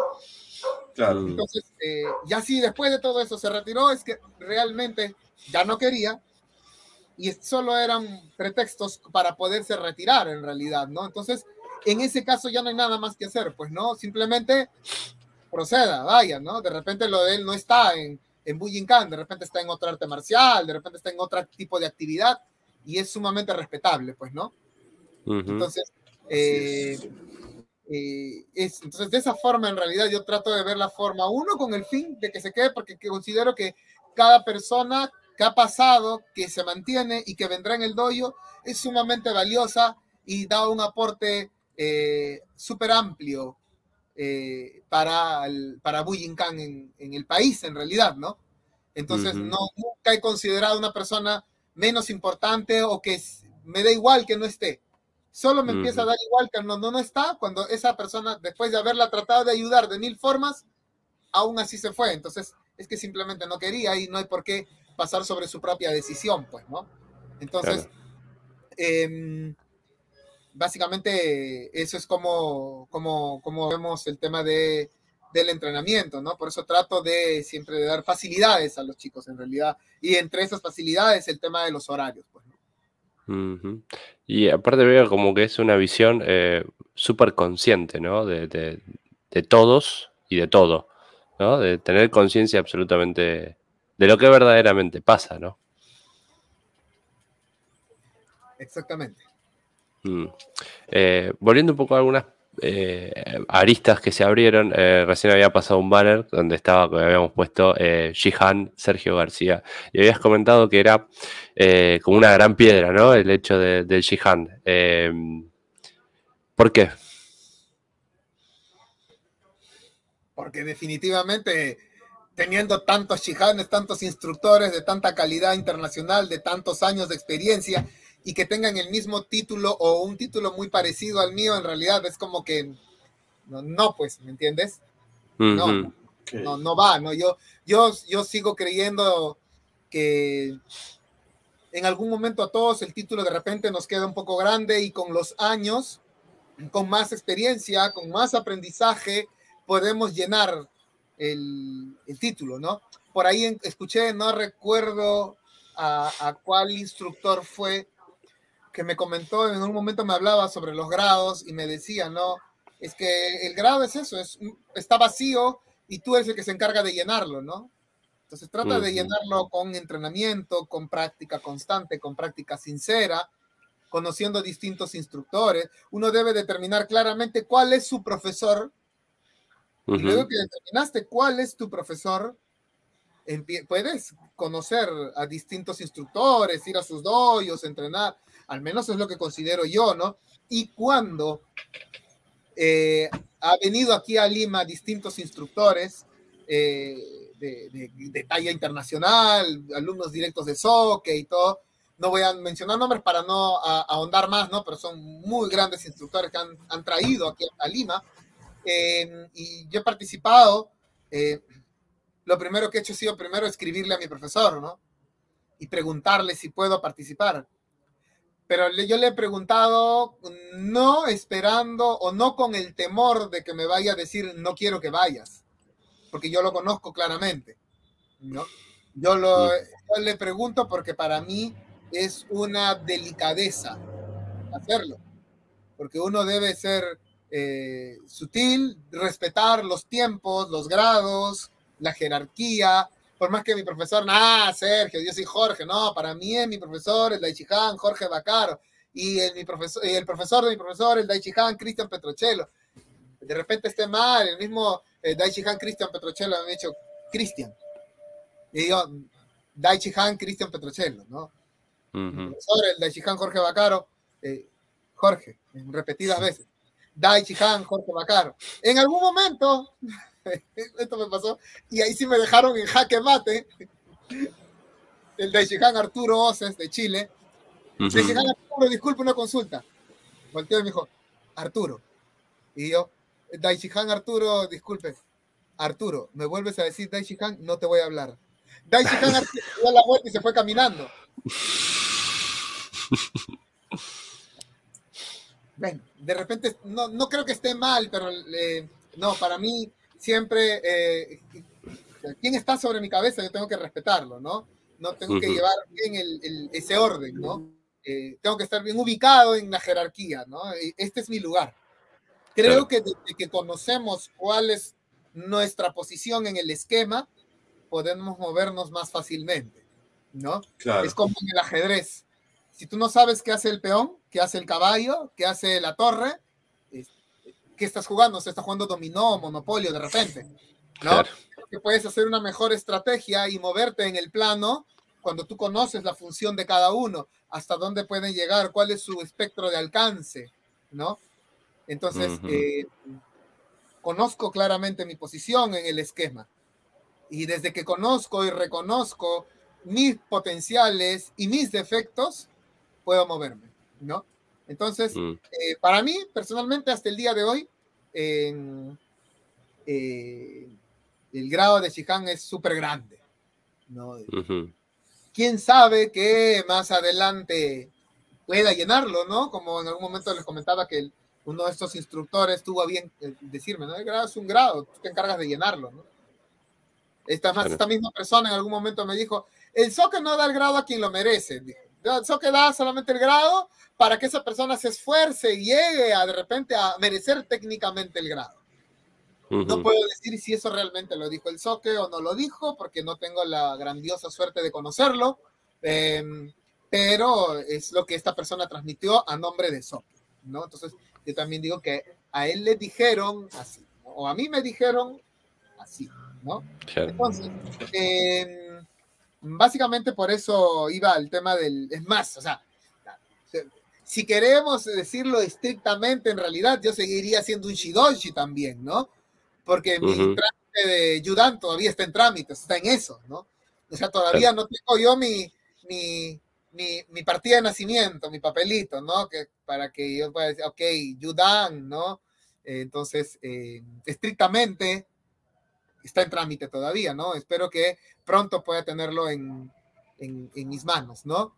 Eh, sería mm. bonito, ¿no? Entonces, pero básicamente eso, ¿no? O sea, yo personalmente lo tomo de esa manera, ¿no? Lo tomo como eh, un practicante de más tiempo que otros, en este caso los que vienen detrás mío en el dojo, y un practicante de menor tiempo en comparación a muchos otros que están muy por encima mío y que tienen demasiado por compartirme, ¿no? Entonces, eh, vuelvo a repetir, me ubico en el lugar, en el esquema en el que yo me encuentro. Ok, perfecto, perfecto. Eh, hablando un poquito también de tema graduaciones, em, ¿cuál sería como una concepción general tuya acerca de los grados? Em, ¿Y vos cómo se lo transmitís a, tus estudiantes?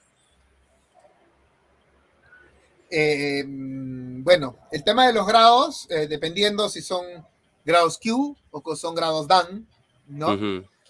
En ambos casos, a ambos, yo les tomo un examen, ¿de acuerdo?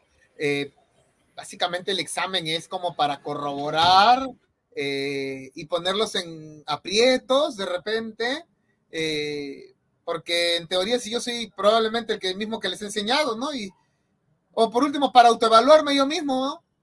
Si están haciendo algo mal, ¿quién les enseñó? ¿Quién está enseñando mal? ¿Quién está estafando? Entonces, eh, es, es una evaluación y una autoevaluación. ¿De acuerdo? Igual cada vez que viene mi profesor, el de Chicán Jorge Bacaro, me, dice, ¿qué, qué, técnicas quieres hacer, este, Sergio San? Ay, yo quiero esta y esta y esta porque son las que peor me salen. Ya, perfecto, trabajamos esas. Y esas las hacemos y eran, estaban más peor de lo peor que yo pensé. Entonces, eh, que después del seminario los chicos llegan al do y me miran así como, tú me dijiste que era así la técnica. Y yo también creí que era así la técnica.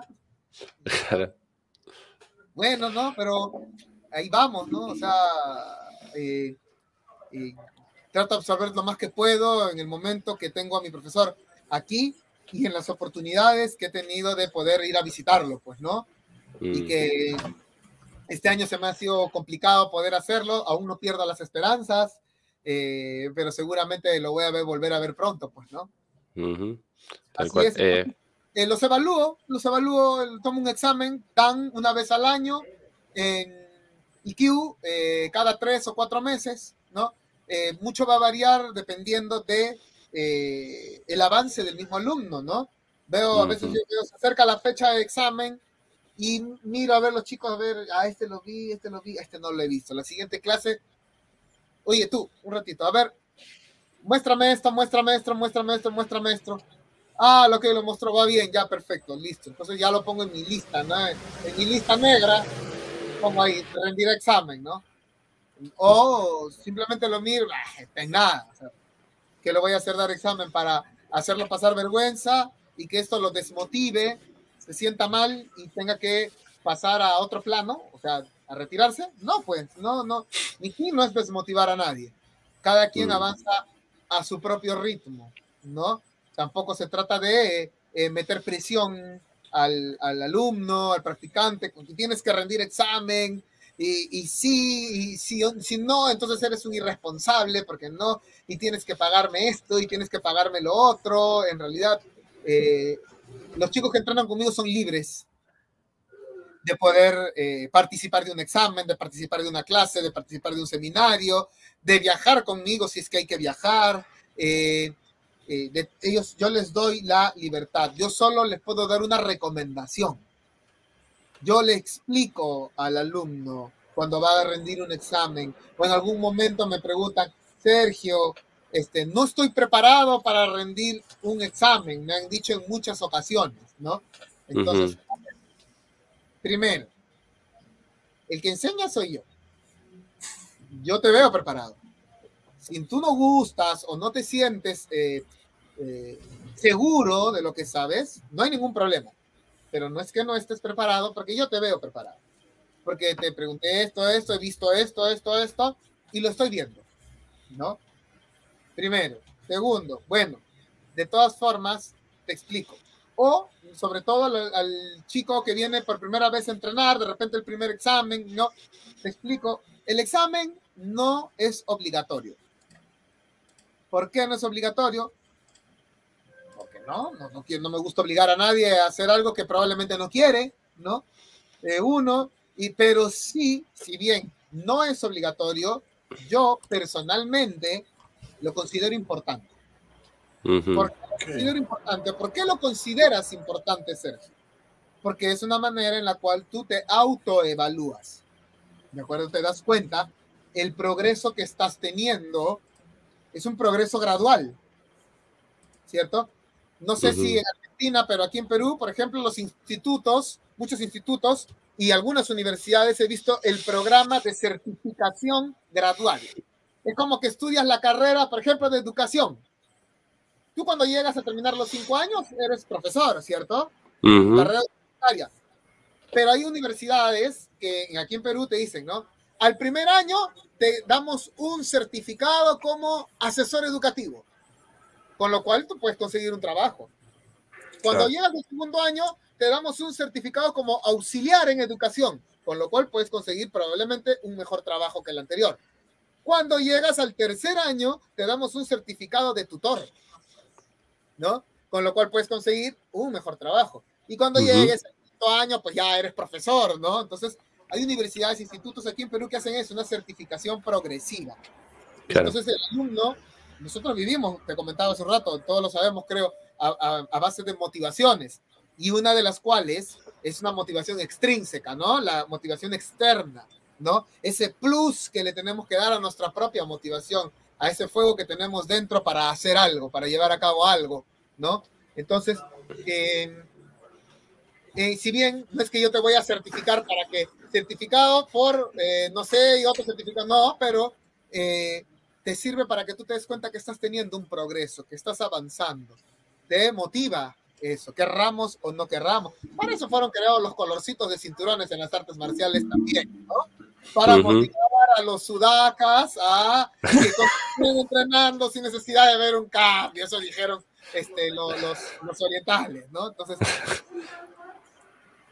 eso, entonces, es importante, considero, ¿no? Es parte de tu avance, es parte de tu crecimiento, ¿no? Me avisas si gustas, ¿no? Listo. Pasarán unos días, lo evaluará, pedirá permiso a la esposa, qué sé yo.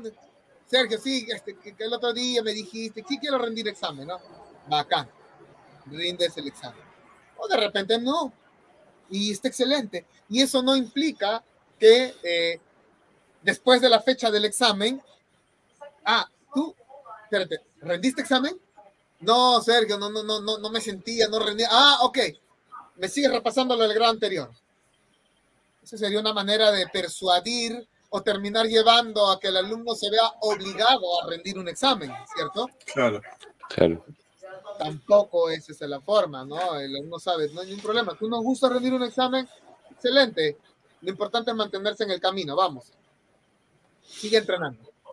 Y sigue entrenando. Y solitos llega el momento en el que piden rendir un examen. ¿No? Mm. No hay un apuro tampoco por cambiarle el color del cinturón, por darle un, grado de Q, o no, no hay un apuro. Yo no, yo no tengo un apuro tampoco, ¿no? ¿Por qué tendría yo que tener un apuro con que el alumno avance? ¿No? Entonces, eh, no hay un porqué tampoco el cual yo tenga que obligarlo a rendir un examen. ¿no? Mm. Puede ser que de repente si hubiera algún fin estrictamente económico, entonces yo quiera desmedidamente que todos los alumnos rindan un examen, ¿no? De repente tengo un bullying club, no sé, ¿no? Donde yo nomás soy el máximo, el mentor y hago que todos rindan necesariamente un examen porque si no, es que no saben o no les interesa, ¿no? Eso que no sucede acá en el Perú, definitivamente, ¿no? Pero puede ser que en alguna parte de eh, el, mundo. El mundo. Definitivamente. Mm, eh, puede ser. Entonces, si te vienen trayendo con el cinturón de color, vení, vení, vení, vení, vení, vení, vení. Exactamente, exactamente. El otro día veía una publicación de una página que se llama Karate Sapiens, que sigo, y decía, uy, miren, el sensei del McDoyo cobró por un examen de cambio de cinturón para los niños, ¿no? Y, er, era un cinturón con caramelitos, ¿no? O sea, hace la simulación como que a un niño lo compras con un caramelito y a ciertos alumnos los compras pues con un grado, con un color de cinturón, ¿no? Sí. Eh, sí, bien, hay dos egos ahí en, en, disputa, pues, ¿no? El ego del instructor por agarrarse la plata, por tener el dinero, y el ego del alumno por tener el cambio del cinturón, pues, ¿no? En realidad, ah, como ciertos instructores o ciertos alumnos, ¿no? Que piden o aceptan un grado y lucen un parche alegremente cuando realmente de repente no saben ni siquiera hacer bien el Quijón Japo, ¿no? Por eso es que cuando le dices, por favor, salga a demostrar una técnica, nunca sale.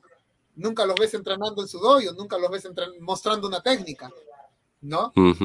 Porque simplemente no muestras porque no puedes mostrar, ¿no? Hay algunos que también dicen, yo no tengo por qué demostrarte nada. ¿No? Eso sonó muy a, muy a Jesucristo, ¿no? Que no, no tienen por qué nada, ¿no? De repente existen egos estratosféricos que, que de repente se ven afectados por ese tipo de situaciones, ¿no? O quizás autoestimas bajas, ¿no? Que se manifiestan como eh, alguna clase de máscara, ¿no? Esa es una personalidad en realidad, ¿no? Entonces, eh,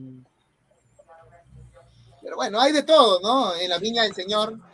Entonces, pero en el caso de, de, El Doyo, en el cual yo entreno con los chicos, en, los exámenes no son obligatorios, yo no obligo a nada. Ah, sí, hay algo que sí los obligo realmente. Y he tenido el, no, el gusto no tenía que decir eso en vivo, disculpe, el disgusto de, tener que decirle a dos alumnos que no pueden continuar en Bujinkan porque no quisieron eh, adquirir la membresía. Es lo único que yo exijo a los chicos que entrenan conmigo. ¿Qué es una membresía? ¿Qué te hace una membresía? ¿No te hace miembro? Tal cual. Sí. Perfecto. Entonces, no quieres una membresía, me estás queriendo decir que no quieres ser un miembro. Digo, miembro de membresía, no del otro miembro. No, sí.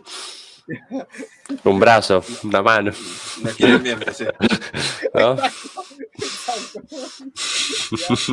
Entonces, a eso es lo que yo voy, ¿me entiendes? O sea, no, eso es lo único que te exijo. Y claramente, mira, no te exigí rendir un examen, no te exigí comprar esto, no te exigí participar de esto, no te exijo esto, no te exijo esto. Esto sí. ¿Puedes o no puedes? No, Sergio, discúlpame, no puedo. No hay ningún problema. Te puedo exigir, más no te puedo obligar. ¿cierto? No puedo ir a, sacar, a retirarle el dinero a alguien de su bolsillo, ¿cierto? Entonces, eh, simplemente sucede eso, ¿no? Pasó. Entonces, eh, se retiraron dos alumnos en su debido momento, ¿no? Eh, después, nada más yo exijo, todos los chicos que entrenan conmigo son libres. En realidad, mm. se trata de dar examen. Si haces un buen trabajo, solos van a pedir rendir un examen. ¿Cierto? Es como, eh, no sé, muy pocas veces he visto eh, la publicidad de McLaren. Ajá. Muy pocas veces he visto de Lamborghini en televisión una publicidad. Claro. Creo que no necesitan hacer una publicidad, ¿no? Mm, entiendo. Perfecto. Entonces, eh, hay que saber diferenciar también, pues, ¿no? Eh, entonces, simplemente me dedico a hacer eh, lo que considero, creo, dentro de mi experiencia de Bujinkan, que va bien, tratando de ceñirme a los criterios y patrones de mi profesor, de muchos instructores alrededor de Bujinkan, que considero un ejemplo a seguir, como el mismo profesor de mi profesor, el Daishikan Cristian Petrocello, ¿no? Y creo que su trayectoria, sus años de entrenamiento, los viajes al Hombudoyo y la cantidad de eh, practicantes de Bujinkan alrededor del mundo que dan fe de una labor eh, destacable, eh, hacen, o sea, el Daishikan Cristian no necesita decir nada. Los demás son los que hacen, como yo en este caso, ¿no? Entonces, mm. Eh, lo mismo pasa, yo simplemente trato de utilizar ejemplos, criterios, líneas de camino, en este caso la de mi profesor del Tenryudoyo, y eh, tratar de, mediante esos lineamientos, seguirme. De seguro que no lo estoy haciendo muy bien, pero sí tengo el empeño y las ganas de hacerlo bien, de mejorar, y siempre estoy dispuesto a recibir em, llamados de atención, críticas destructivas y eh, caricias de entrenamiento, pues, ¿no? Porque al final y al cabo, eh, esas son las que me ayudan a mejorar, ¿no? Si viviera entre aplausos, creo que nunca mejoraría, ¿no? Hmm. Entonces, eh, prefiero las críticas, prefiero que me anden mirando y diciendo que esto está mal para poder mejorar, ¿no? Pero claro, eh, no cualquiera, ¿no? Solamente recibo críticas y aportes de gente que ha construido. Claro. Alguien que nunca ha construido nada no es digno de dar un aporte, porque no es un aporte. ¿no? Entonces, eh, así que siempre trato de mantenerme bajo esa línea, ¿no? Espero no estar ensuciando la línea, tampoco mucho que digamos, ¿ya? Pero ahí como que me voy pegando, ¿no? Me parece una frase que dice algo así como que el insecto que se pega a la cola del caballo puede ir tan rápido como él, ¿no? Sí. Entonces, por ahí que, no sé, creo que estoy en el último pelito de la cola del caballo, ¿no? ahí, tratando de agarrar, ¿no? Bien. Básicamente eso. Y bueno, hablando un poco de, eso, ¿no? Em, ¿cómo, ¿Cómo llegas a conectar con el eh, Daishihan Jorge Bacaro? Em, ¿Y qué, eh, si bien ya lo has dicho, eh, qué cosas son las que te han motivado a decir, quiero que sea mi instructor? Bueno, si empezamos con eso, realmente me va a faltar tiempo. Me va a faltar tiempo, no sé hasta qué hora será por allá, por Argentina. Este, Son las diez y media de la noche. Ya es un poco tarde, tiene que dormir, entonces ya ves. yo mañana trabajo, así que tengo toda la noche. Yo ah, sí trabajo. Yo sí trabajo, así que los dejo y yo lo miro después. no hay problema, no, no, no hay problema, no duermo. no duermo, no duermo. Entonces, eh, a lo que iba era eh, lo que pasa es que siempre tengo una espectadora que se duerme en cada exposición que hago yo. Ok. ya en algún momento les contaré la historia. Ok. okay. Eh, eh, ya, a lo que iba. Un ataque por ahí, ¿no? Sí, sí, sí, así es, así es, así. Un pollito. bueno, hablando realmente de mi profesor, eh,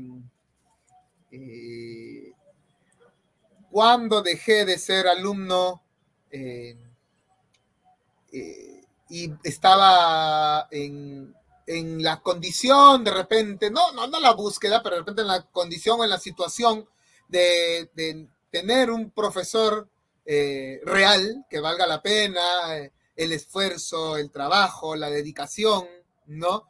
Que esté apegado a los lineamientos de lo que la Bujinkan exige, ¿de acuerdo? Eh, conocí, he tenido la suerte de conocer muy buenos instructores eh, de distintas partes del mundo, ¿de acuerdo? Pero al Daishihan Jorge Bacaro yo lo conocí, como decía hace un momento, me parece que fines del 2014 o mediados del 2014 por allí. él venía a Perú por temas netamente laborales, ¿no? Y eh, se hizo una clase en la cual él, la, o sea, él fue el expositor, ¿no? Bueno, salimos a, comer, como siempre, ¿no? Eh, tratando de agradecer, al menos de la mínima manera, el tiempo, ¿no? Y las enseñanzas. Fuimos a, cenar, conversamos, y en repetidas ocasiones, igual el Daishikan Jorge Bacaro estuvo viniendo a Perú.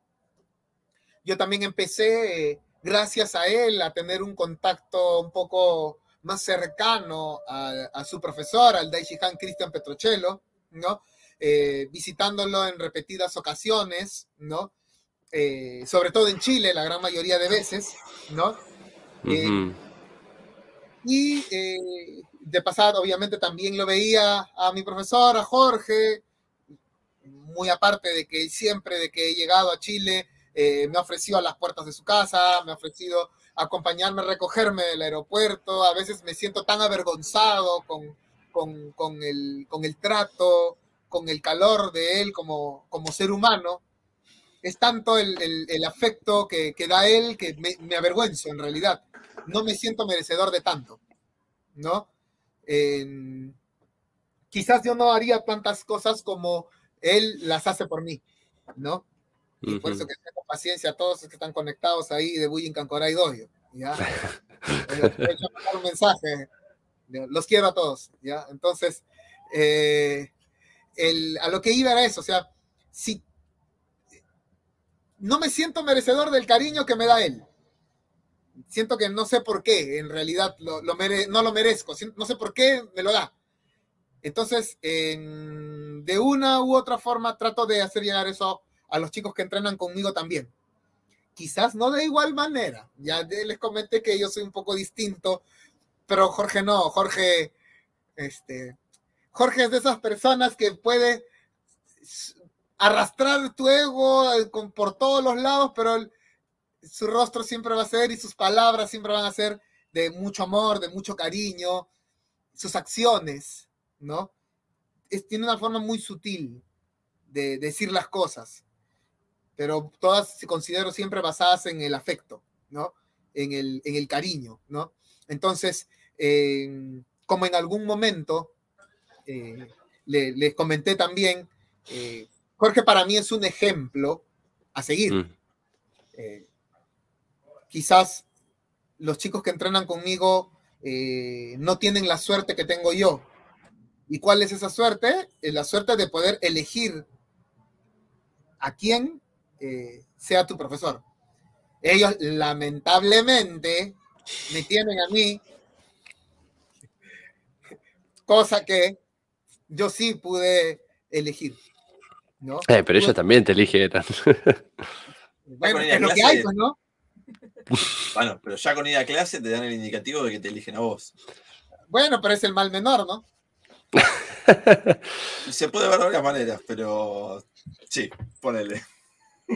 Aparte de te eligen día a día, supongo, cada entrenamiento, entrenamiento. Claro. Eso, suena muy romántico. Sí, bueno. Yo soy medio romántico a veces. El arte es un poco romántico también, ¿no? Bueno, bueno, bueno. Entonces, eh, a lo que iba para cerrar la idea, ¿no? Mm. Eh, tengo la magnífica suerte de poder haberlo conocido y de, eh, no sé si elegir, elegir, siento que suena mal. Es como ir y ponerte esta casaca quiero y esta no, no, no.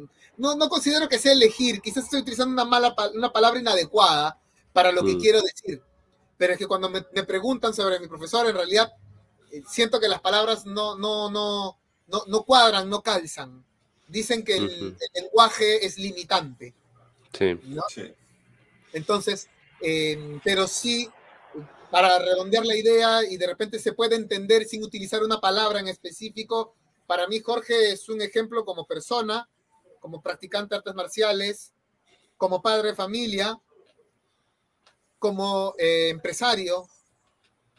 Entonces, en realidad, ¿por qué no, no? ¿Por qué no tenerlo a él como guía? ¿No? Entonces, eh, debido a eso es que eh, le pedí por favor si es que podía yo eh, pertenecer a su dojo, ¿no? Y él mm. tuvo la mala decisión de decirme que sí, realmente, ¿no? Si quieres en todos los problemas que lo he metido, pero bueno, ¿no?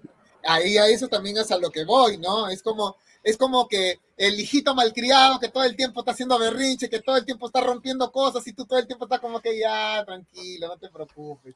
Ya todo está bien. Dale, dale, dale, Te, palmea un poquito y anda, sigue, igual vas a seguir fregándola seguro, ¿no? Pero... Ok.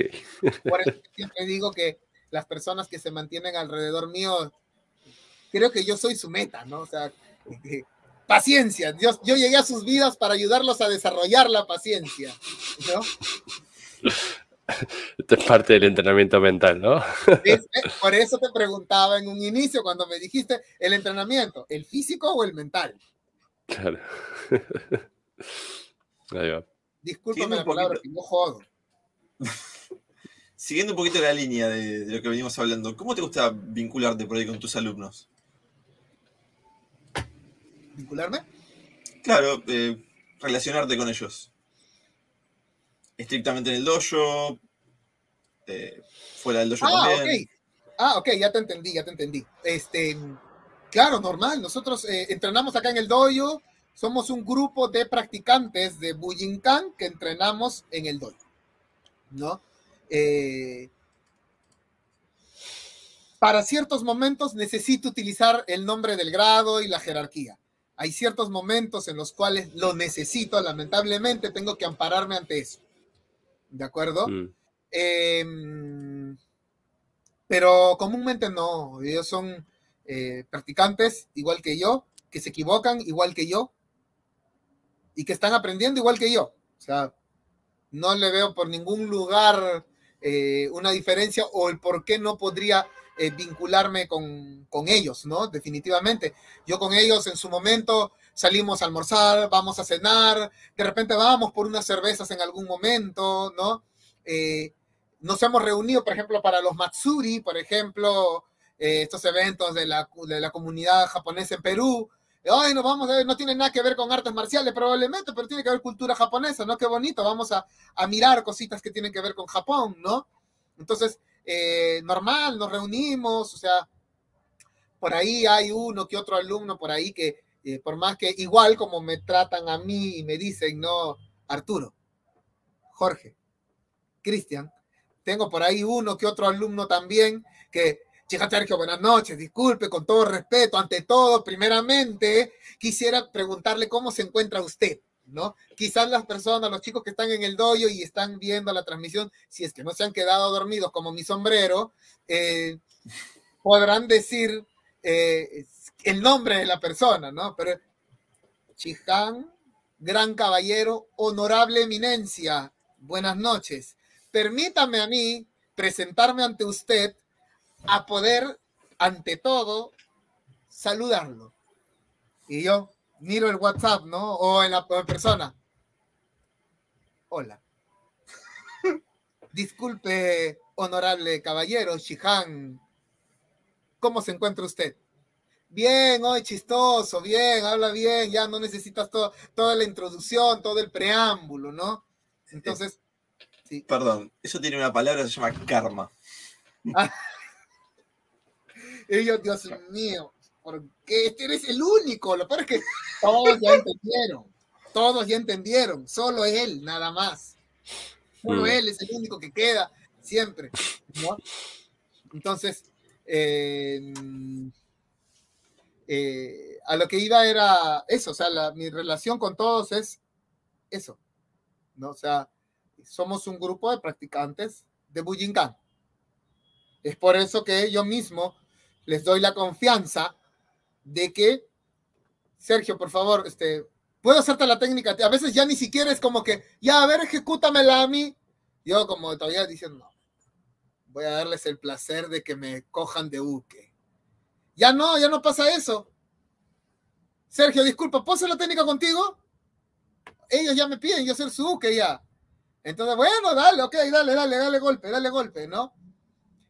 Golpea con confianza, ¿no? Pa, mi brazo sale volando por un lugar, te dije con confianza, sutilmente, no porque realmente lo hagas con confianza, ¿no? Entonces, y como que, bueno, entonces, pero es un entrenamiento eh, que hacemos entre todos en realidad, ¿no? Yo me pongo a hacer, tengo que hacer caídas, tengo que hacer saltos, llega un practicante nuevo, por ejemplo, listo, yo siempre he considerado que del inicio lo más importante siempre van a ser los ukemis y mi primera clase siempre va a ser Ukemis. ¿De acuerdo? Entonces, ok, vamos a hacer Ukemis, perfecto, vamos a hacer Ukemis. ¿Cuántos hacemos? ¿20? ¿30? ¿40? Ok, hacemos 40, perfecto, vamos para abajo. Pum, pum, pum, pum, pum, me pongo a hacer. Vamos a hacer saltos. No, pues estoy cansado, vamos, vamos a seguir haciendo saltos. ¿Cuántos hacemos? Chico Tenchi Tobi. 20 adelante, 20 atrás, 20 izquierda, 20 derecha, 20 arriba, 20 en todas las direcciones. ¿Listo? Continuos, perfecto, hacemos, vamos, vamos, dale, Ichi, Ni, Sanchi, empezamos a trabajar, ¿no? Eh, los dos sudamos lo mismo, los dos eh, nos agitamos lo mismo, los dos entrenamos lo mismo, ¿no? para que yo en su momento tenga el deber, la capacidad moral, porque me ha ocurrido que he tenido algún eh, chico que entrena conmigo y en algún momento, por ejemplo, ¿no? Eh, he tenido que retirarme antes, o he llegado un poco tarde de repente, o por algún motivo de repente apareció alguien a quien tengo que atender y dejo la clase de lado un rato y le encargo por dar un nombre, no, Pepito, por favor, este, ven cargándote pues mientras yo termino aquí y ahorita voy. Ya, ya, Sergio, no hay ningún problema, ¿no? Entonces Pepito va haciendo la clase, va mostrando, ¿no? Y a veces me ha ocurrido que regreso y lo veo a Pepito así, ¿no? Ichi, ni, san. ¿Qué estás haciendo? Shumoji no Está, está, está, haciendo caídas. Ah, ya, está haciendo caídas. ¿Por qué no haces tú? No, pero es que yo ya hice, ya hiciste. O sea, ya está suficiente con lo que sabes hacer caídas ya. De repente ya eres un gran maestro, el soque de las caídas, ¿no? Entonces no necesitas hacer más caídas el día de hoy también, ¿no? Ahora te hago una pregunta. Cuando tú aprendías a hacer, yo, me paré a tu costado y me puse a contar, ¿qué hice contigo? No, chica, usted caía conmigo. Ahí ya es el, Sergio se fue. Ahí empieza serio, ¿no? No, Chihan, disculpe, sí, sí. Yo, yo, yo, usted hacía conmigo, ¿no? Pues, entonces, pues, por eso es que yo te hago, hago contigo lo que yo quiero que tú más adelante hagas con tus compañeros que tienen menor grado, ¿no? Ojo al guía. Yo caigo contigo. Es como, es como Leonardo DiCaprio con Kate Winslet, ¿no? En Titanic, ¿no? Tú saltas, yo salto, ¿no? Una cosa así. Entonces, tú caes, yo caigo. Tú ruedas, yo ruedo. Yo hago contigo, pues, para que en algún momento yo pueda decirte, yo te enseñé así. Porque ¿cómo puedo exigirle a un alumno que haga algo que nunca me vio hacer a mí? Que yo nunca hice. ¿No? Mm. No hay un deber, no hay un, deber moral, no hay una, una em, o sea, no lo veo correcto, ¿no? Y eso, bueno, realmente yo lo aprendí el tiempo en el que eh, estuve asistiendo asiduamente al cuerpo de bomberos acá en, Perú, ¿no? Mi profesor, mi instructor, él me decía, eh, bueno, no, no solo a mí, en realidad, al grupo de alumnos que éramos en su momento, ¿no? Esto te hablo del 2015. Eh, chicos, yo plancho lo que ustedes planchan, yo hago barras lo que ustedes hacen barras, yo corro lo que ustedes corren. Y era un hombre 50 años aproximadamente, o sea, jovencito tampoco no era, ¿no? Él corría lo que corríamos nosotros, él saltaba lo que saltábamos nosotros. Y decía, ojo al guía. Si yo te pido 100 planchas, yo te muestro cómo se hacen 100 planchas. Después que te mostré, te puedo exigir. Si yo no puedo hacerlo, no puedo exigir. No estoy en la capacidad moral de poder hacerlo. Entonces, ahora, hay muchas personas que se van a amparar con la edad, con las enfermedades, en algunos casos enfermedades y otros enfermedades reales, ¿no? Y en otros casos la edad, que definitivamente todos vamos a llegar a ser ancianos, a estar viejitos, vamos a tener enfermedades eh, propias de repente de nuestra genética, en algunos casos eh, adquiridas por nuestros malos hábitos de vida, ¿no? Excelente pero se supone que para eso también somos practicantes de artes marciales. O sea, debemos eh, tratar al menos de cuidar nuestra salud, ¿no? ¿Cómo llegamos a viejos? Eh, es un indicativo de cómo he vivido yo. Si he llevado una vida de excesos, pues no pretendas tener eh, una buena vejez, ¿no? Todo te va a doler, todo vas a tener, todo vas a padecer, ¿no? quizás hay un momento en el cual debemos entrar en conciencia y decir, ok, en algún momento hice esto, pero a partir de aquí lo hacemos de esta forma, en función a nuestro autocuidado, nuestra salud, nuestra alimentación, hábitos de sueño, actividad física, ¿no? Entonces, considero que no es un, no es un, no es un motivo, no es una excusa el hecho de que alguien me diga, es que porque estoy viejo. ¿de acuerdo? Ah, ya vimos hace unos días, fue el cumpleaños de Noguchi Sensei. Entonces, creo que el cuerpo es producto de la manifestación de lo que está en nuestra mente, ¿cierto? Entonces, si tenemos una mente sana, tenemos un cuerpo sano, ¿cierto? hay muchos eh, eh, científicos, grandes maestros de la antigüedad que hablaron sobre esto, abordaron sobre esto, ¿no? Otros que dijeron que eres lo que comes también, ¿no?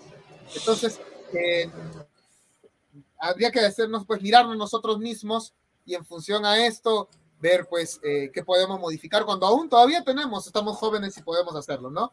Para llegar a una edad avanzada respetable, ¿no? Y que no tengamos que excusarnos ante enfermedades o edad el hecho de no tener la capacidad de poder demostrar algo realmente, ¿no? Em, pero después, al margen de todo, yo con mis alumnos, gracias a Dios, hasta el día de hoy, y considero que va a seguir así, voy a seguir entrenando eh, igual, igual con ellos, ¿no? Porque igual, cuando yo he ido a un seminario del Daishihan Cristian Petrocello, ha venido mi profesor, el mexicano Jorge Bacaro, y me ha dicho, Sergio Sam, vamos a entrenar. Y yo he entrenado con él. Le he dado golpe como me lo ha dado él a mí. Obviamente. No es que me he desmesurado con un golpe, porque obviamente eso no quita que es mi profesor y hay un respeto por el cual golpeo como debo golpear, pero no más, ¿no? O sea, conocemos también nuestros límites, ¿no? Hasta dónde es un entrenamiento y hasta dónde ya estamos hablando de otra cosa. ¿no? Con mucho cariño, con mucho respeto a, mi profesor, he entrenado con él, le he hecho técnicas, él me ha hecho las técnicas a mí. ¿Por qué no yo poder hacer lo mismo con los chicos que entrenan conmigo? Porque si bien no me considero ninguna clase de, maestro, pero querramos y no querramos, eh, estoy a la cabeza del grupo, ¿no? Soy el más antiguo. Entonces, eh, básicamente eso para mí, el entrenamiento con los chicos en el doy es el ojo al día. Yo hago con ellos, yo entreno contigo, vamos, pégame y te pego, pégame y te pego, ¿no? Así es. Bien, ahí uno de los comentarios de Cintia Morales nuevamente dice, una de las cosas que resalto de Sergio son sus explicaciones de las técnicas basadas en biomecánica, anatomía y demás. Eso nos permite comprender a más profundidad cómo funciona cada movimiento. Y esto te lo voy a relacionar también un poco si tiene que ver con tu profesión, eh, la biomecánica, la anatomía y el entrenamiento. Recién nombrabas algo del cuerpo de bomberos, eh, que calculo que ha sido parte. Sí. en, el transcurso de mi vida he hecho muchas cosas. Es parte de probablemente mi hiperactividad, ¿no? He hecho varias y muchas cosas a veces al mismo tiempo, ¿no? bueno, dentro de eh, un récord académico, si quisiéramos llamarlo así, ¿no? Eh, yo he estudiado medicina humana, actualmente estudio educación, educación secundaria, especializada en ciencias sociales, lo que me da un panorama mucho más amplio también como para poder entender eh, Bujinkan, el desarrollo social, eh, la historia de Japón, ¿no? Eh, me gusta mucho leer, mucho eh, explicar, o sea, no me gusta a mí decir que lo tienes que hacer porque tienes que hacerlo y porque yo lo estoy diciendo. No, a mí me gusta decir, ¿sabes qué? Te comento que debes hacer esto por este motivo porque pasó esto, sucedió esto. Ok, les hago un viaje. Te voy a contextualizar. En 1868, cuando en Japón sucedía esto, entonces pasaba esto de aquí. Es por eso que la técnica se desarrolla de esta forma, ¿no? O, mira, ¿sabes qué? El Ganseki se ejecuta de esta forma. ¿Por qué? Porque biomecánicamente en la cintura escapular podemos colocar, eh, sale de su lugar el manguito rotado, bla, bla, bla. bla darte una explicación realmente, ¿no? Explicarte. Eh, a veces yo mismo me hago mis dibujitos ahí con, con, con, la explicación de la anatomía. Tengo mi, bueno, ahorita ya no me quedan tantos huesos de mi esqueleto porque cuando hice el techado de, de casa, por ahí se me perdieron. Eh, yo tenía mi esqueleto y bueno, me quedan algunos huesos. Entonces, justamente hace unos días venía un, un alumno, me, se me acercó y me dijo, Sergio, eh, o sea, ¿cómo es el, los huesos del cráneo? Entonces yo le dije, ah, bueno, ok, no, tejido óseo compacto, les digo, ¿no? Eh, mm. Pero hay partes donde tiene tejido óseo esponjoso también, pocas cantidades, pero en pocos lados, pero sí, sí, sí lo tiene, ¿no? definitivamente es compacto porque los huesos del cráneo son huesos planos, ¿no?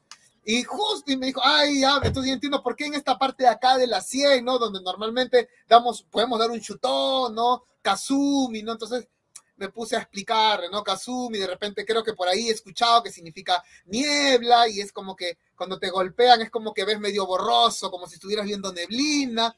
Y me acordé por ahí, cogí mi cráneo y le mostré, mira, esta parte de las, lo que lo llamamos la 100, ¿no?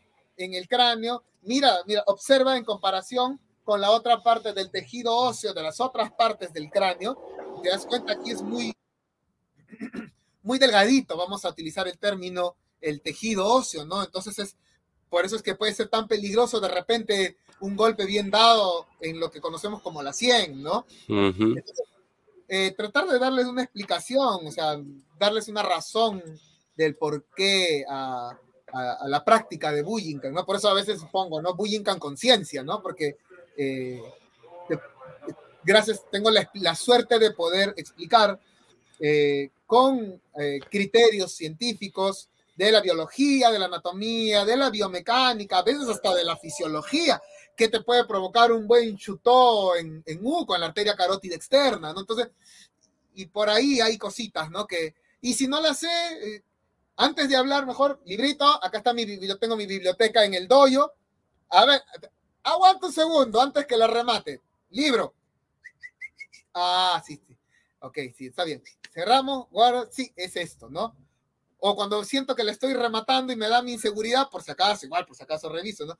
si en algún momento me he equivocado, el otro día me equivoqué, o oh, espera, espera, espera, bueno, creo que estoy diciendo una tontería, espérame un segundo, voy, reviso, ok, no lo digo yo, lo dice el libro, ¿no? Por último, ¿no? Porque no, pero Sergio, que de repente no, no lo estoy diciendo, yo solamente te estoy repitiendo lo que dice en el libro, ¿de acuerdo? Por último, si es que por A o B no, no, no quieren eh, eh, creer o de repente no tengo la, la, eh, la credibilidad, en este caso, ¿no? No tengo la credibilidad, por último, bueno, ahí está, ¿no? Y quizás me ayuda un poco por lo que durante muchos años fui profesor de biología también, ¿no? Entonces, eh, enseñaba biología en, colegios preuniversitarios, ¿no? En academias, eh, donde se necesita realmente un conocimiento muy amplio, en realidad, aparte de los, de los colegios regulares de educación básica regular en el país, eh, existen para nosotros, no sé si habrá eso en Argentina, pero existen los colegios preuniversitarios. Me imagino que no deben haber en Argentina por la modalidad de ingresos a la universidad que tienen ustedes. Pero aquí, para una carrera, por ejemplo, hay 30 vacantes y se presentan 25 mil personas. Entonces, son exámenes de admisión súper rigurosos, en los cuales gente que sabe mucho termina quedándose no cogiendo una, una vacante, ¿no? Gente que tiene 5, 6 años en un colegio preuniversitario, en una academia, preparándose para ese examen de admisión para poder coger una vacante, ¿no? Entonces, eh, allí, entonces esto me, a veces lo relaciono bastante, ¿no? Un poco con la ciencia, también un poco con la historia, lo poco que vengo aprendiendo eh, ahora, como decía, ¿no? Que estoy estudiando educación, me ayuda los mismos criterios pedagógicos que he aprendido para poder eh, arreglar, ayudar en la educación, en el aprendizaje a, los chicos igual en el doy, ¿no? Eh, trato de todo lo que sé de las herramientas que he llevado, he hecho en la pandemia, he llevado eh, cursos de coach, por ejemplo, ¿no? Gestión de emociones, gestión de emociones educativos, hay gestión del estrés en las organizaciones, es el título realmente del, del, diploma, que lo llevé en una universidad muy conocida que se llama ESAN, ¿no? Eh, he llevado una, especialización en seguridad y salud en el trabajo en una universidad eh, también muy importante aquí en Lima, la Universidad Nacional Agraria de La Molina, ¿no? Eh, he hecho en la Universidad Peruana Cayetano Heredia el curso de BLS, que es el Basic Life Support, que es el soporte básico de vida, ¿no? Eh, que genera un certificado por la American Heart Association para RCP, por ejemplo, ¿no? en adultos, lactantes, niños, ¿no? Entonces, en mi vida, al margen que haya estudiado medicina, circula alrededor de la educación, me he dado cuenta, todo me termina llevando a la educación. He hecho cursos de bioenergética, penduloterapia, liberación de emociones, he hecho reiki, he hecho pero todo, todo me termina llevando a la educación. Claro. Eh, una de las anécdotas siempre las cuento a las personas que me conocen, cercanas. Cuando ingresé a la universidad a estudiar medicina humana, todos mis tíos de, familia de la casa donde yo vivo son profesores. Y uno de ellos me dijo, ¿para qué estudias medicina? Yo, porque yo amo la medicina, me gusta la medicina.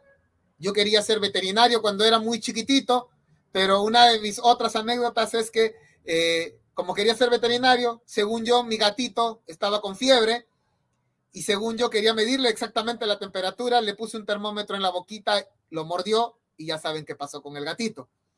Desde ese entonces creo que decidí, me di cuenta que no era para la veterinaria, entonces dije mejor, mejor en vez de matar animalitos, matamos personas, entonces dije, ok, vamos a estudiar medicina humana, Entonces, cuando ingresé a la universidad, este tío me dijo, oye, pero ¿para qué estudias medicina? porque yo amo la medicina, me gusta la medicina, ¿no? Yo he ido a la academia desde tercero y secundaria, salí a la academia, iba al colegio y así para poder estudiar medicina, porque sé lo que, lo que requiere, el, conocimiento que requiere poder estudiar medicina humana. Y eh, me dijo, deja esa carrera, tú igual vas a terminar de profesor, me dijo. Yo, no, no me gusta la educación. O sea, puede ser que me llame la atención, pero notoriamente amo la medicina. Ya me veo el día de hoy todo lo que aprendo lo enseño. Y ni siquiera es porque yo quiera hacerlo, a veces las situaciones me han llevado a hacerlo. ¿no? Entonces, creo que a mis 34 años asimilé que lo mío es la educación. Excelente, excelente. Y aparte, bueno, te ayuda también al que decíamos al principio, el que enseña aprende dos veces, ¿no? Y aparte a profundizar eh, desde distintos aspectos eh, también eh, la práctica, ¿no? ¿no? solo la práctica, también la vida en general. Este, hablando un poquito, volviendo al dojo, ¿qué significa Korai Dojo? Ajá. Con el perdón de mi profesor, cuando quiero, me gustaría leer un poco de lo que dice Korai. No sé si me lo permite. Por supuesto. Ya, un segundo. Dale. Vamos, eh, la sacamos ahí. Vamos Vamos. Ahí está, ahí está, Vamos esperando que Sergio vuelva. Eh, calculo que va a traer o un libro o un texto. Este, no sé cómo se me escucha ahora el audio, Santi. Mejor, mejor. Bien, perfecto, perfecto. Porque yo me escucho cada vez peor. Tosí 155 mil veces, así que pido disculpas si me vieron ahí taparme la boca. Pero bueno. Te paso, mira, y, de paso comparto a nivel general. Lo mejor para el resfrío, sopita con mucho picante dos días está como nuevo. Bueno, esperemos. Estoy hace cuatro, sí, pero bueno. pero bueno. Eh, y eso que vos estudias medicina. Sí, sí. No me va muy bien, pero también me estoy en el rubro. Ahí volvió Sergio para que ahora sí. Sí, ve, ve, yo sabía, ya no eras el único que... Ah, por acá no son los únicos que se han dormido, ya son dos, ya. Está bien. bien no te preocupes, ya me pasó, ya. Hay personas que se dedican a enseñar en algún momento. Hay gente que no aprecia lo bueno, entonces eh, se duerme. Exactamente. no saben de calidad. Bien. En Coray Doyo me dice, tu nuevo nombre, estimado Sergio, con el apoyo de mi maestro hemos coincidido en el kanji Rai, que expresa de forma sincera la devoción seguridad y determinación con la que transmites las artes marciales Bujinkan en Perú. Características del tigre. Co. Mis sinceros deseos para que esta nueva etapa que inicias sea la mejor etapa de tu camino marcial. Ten siempre la certeza que no estás solo. Vamos a un poquito a la segunda parte. Hay un pictograma y dice, representa la cabeza del tigre. El torso ha desaparecido y las piernas y la cola se han transformado en en la pequeña escritura del sello y más tarde en la escritura administrativa. El tigre, Pantera tigris, es especie de felino más grande del mundo y un animal predador y carnívoro, que se encuentra solamente en el continente asiático y que se conoció en Occidente en el siglo IV a.C.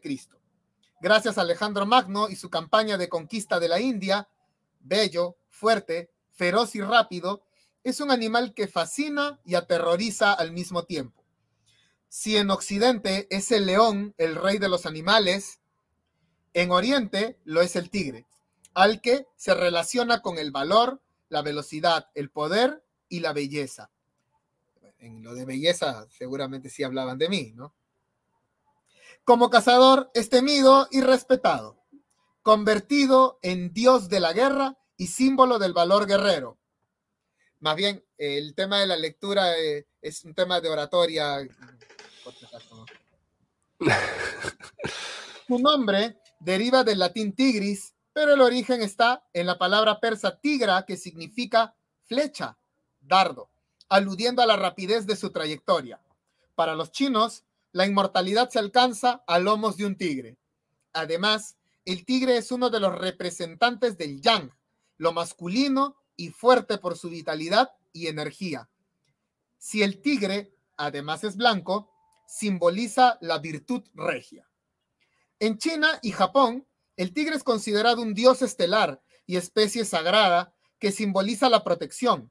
Esta particularidad se encuentra en los cinco tigres, Wu Ho, grupos de guerreros valerosos chinos, protectores del imperio, basados en los cinco tigres guardianes de los cuatro puntos cardinales y el centro. Así es como se traspasó su función defensora a las casas, con la costumbre de colgar una pintura de cinco tigres en el lugar más importante de la vivienda, para atraer la buena suerte. En el Fu Sui, o sea, Feng Shui, el tigre se considera protector y se cree que, para obtener amparo, basta con colocar la figura de un tigre o felino fuera de casa. Antiguamente también era tradición decorar los sepulcros con estatuas de piedra representándolo, para alejar a los malos espíritus. Generalmente se encuentra una estatua del maestro tigre, espíritu subordinado del dios de la tierra, bajo el altar de los templos. Para terminar, el tigre también se relaciona con la sanación. El carácter chino para rey es la representación del tigre y es un símbolo que se dibuja en la frente de los niños para protegerlos de las enfermedades. Durante siglos se utilizaron todas las partes del cuerpo del tigre, especialmente los huesos, en la medicina oriental tradicional, por sus cualidades terapéuticas y afrodisíacas.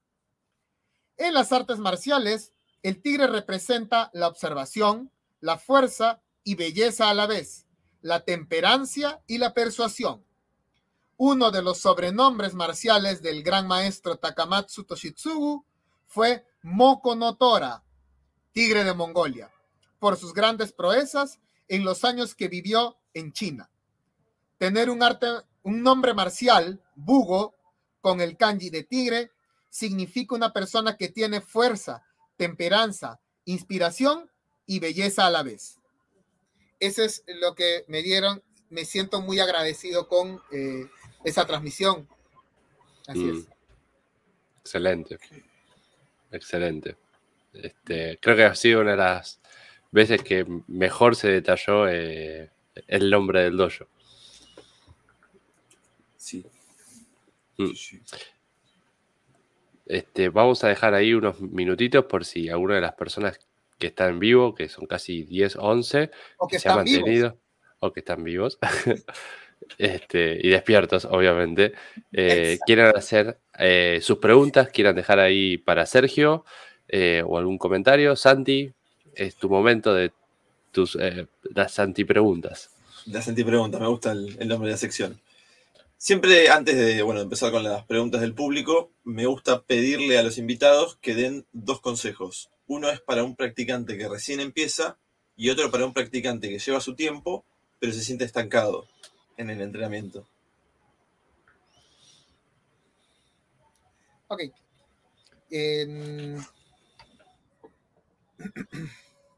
un consejo para la persona que recién empieza. Bueno, eh, quizás sería bueno que esta persona eh, averigüe la trayectoria del instructor con el que entrena.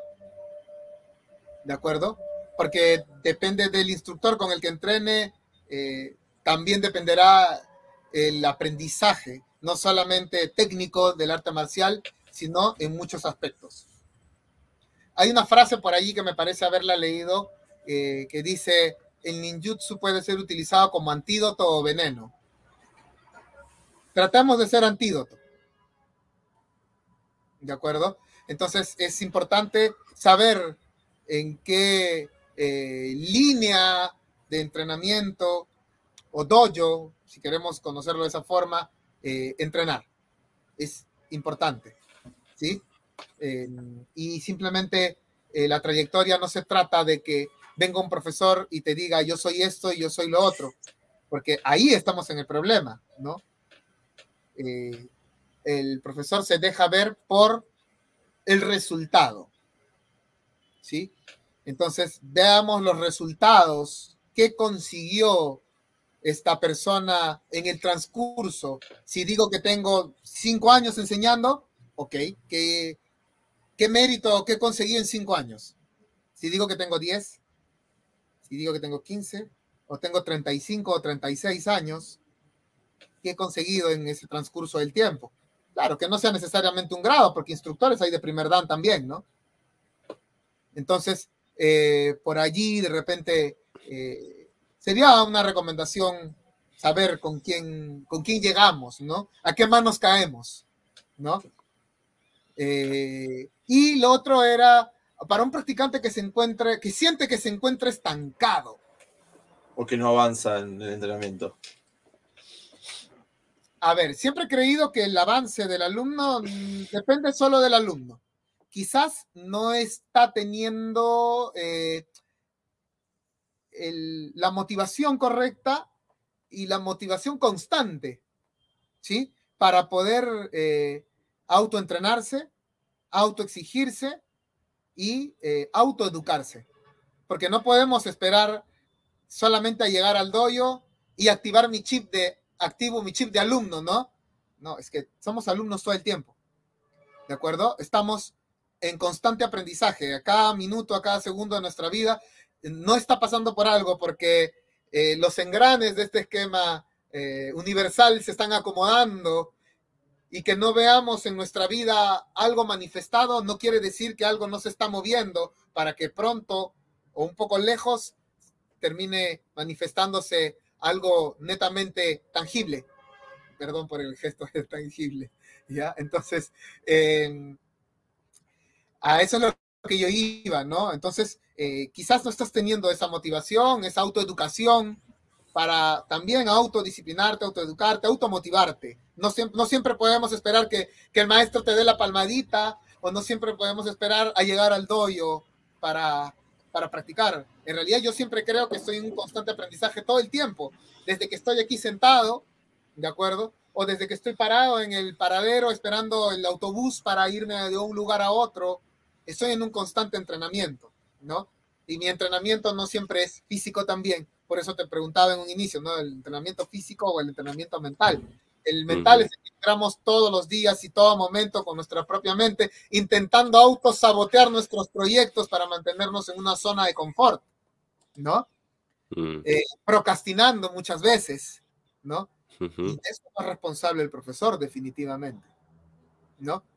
Yo creo que si el alumno se siente estancado es por su propia responsabilidad, no culpa, responsabilidad, ¿de acuerdo? Entonces quizás que ese practicante haga un propio análisis de lo que está haciendo con su práctica. ¿Está llevando una práctica sincera o no está llevando una práctica sincera? Que es lo que les digo a los chicos igual en el doyo siempre, ¿no? A ver, vamos a hacer... ¿Cuántos años entrenando? Cinco, ¿no? Ok, cinco años entrenando. Vamos a, vamos a hacer un cálculo rápido nomás, ¿ya? Vamos a suponer que tú entrenas cuatro horas a la semana. ¿De acuerdo? Ok, sí.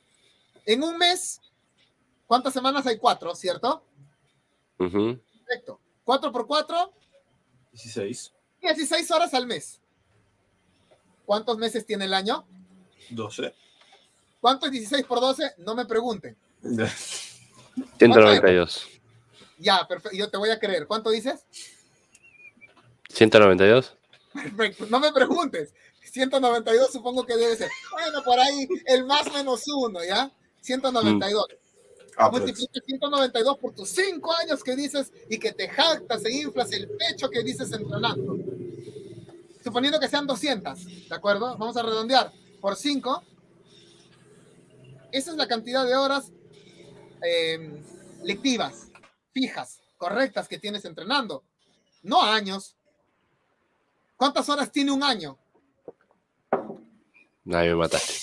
Ok, entonces no estás entrenando 5 años, estás entrenando en cantidad de horas. En un año, ¿cuánto dijimos? 192 creo, ¿no? ¿Tú crees que Sí. 192 horas en un año es mucho? Mm. Yo no, yo considero que no, personalmente considero que no. Ahora descuéntale ahí el día que te fuiste a tomar y no fuiste al doyo, el día que te pusiste mal, el día que te dio frío, el día que tu abuelita se salió embarazada, el día en el que llegaste tarde, la semana que fuiste de vacaciones, la semana que te lesionaste. ¿Qué cuentan a la abuela, ¿eh? ¿Cuántas horas te quedan? Claro. ¿Estás entrenando realmente? Mm. Yo siempre le dejo esa pregunta a los chicos en el doyo, ¿no? Te tiro tu bomba y me retiro de ahí, ¿no? A- que tu cabeza vaya pensando, ¿no? Si tú consideras que eso está bien, procede nomás, pues, ¿no? Sigue. Pero cada uno es eh, el producto de su entrenamiento, ¿no?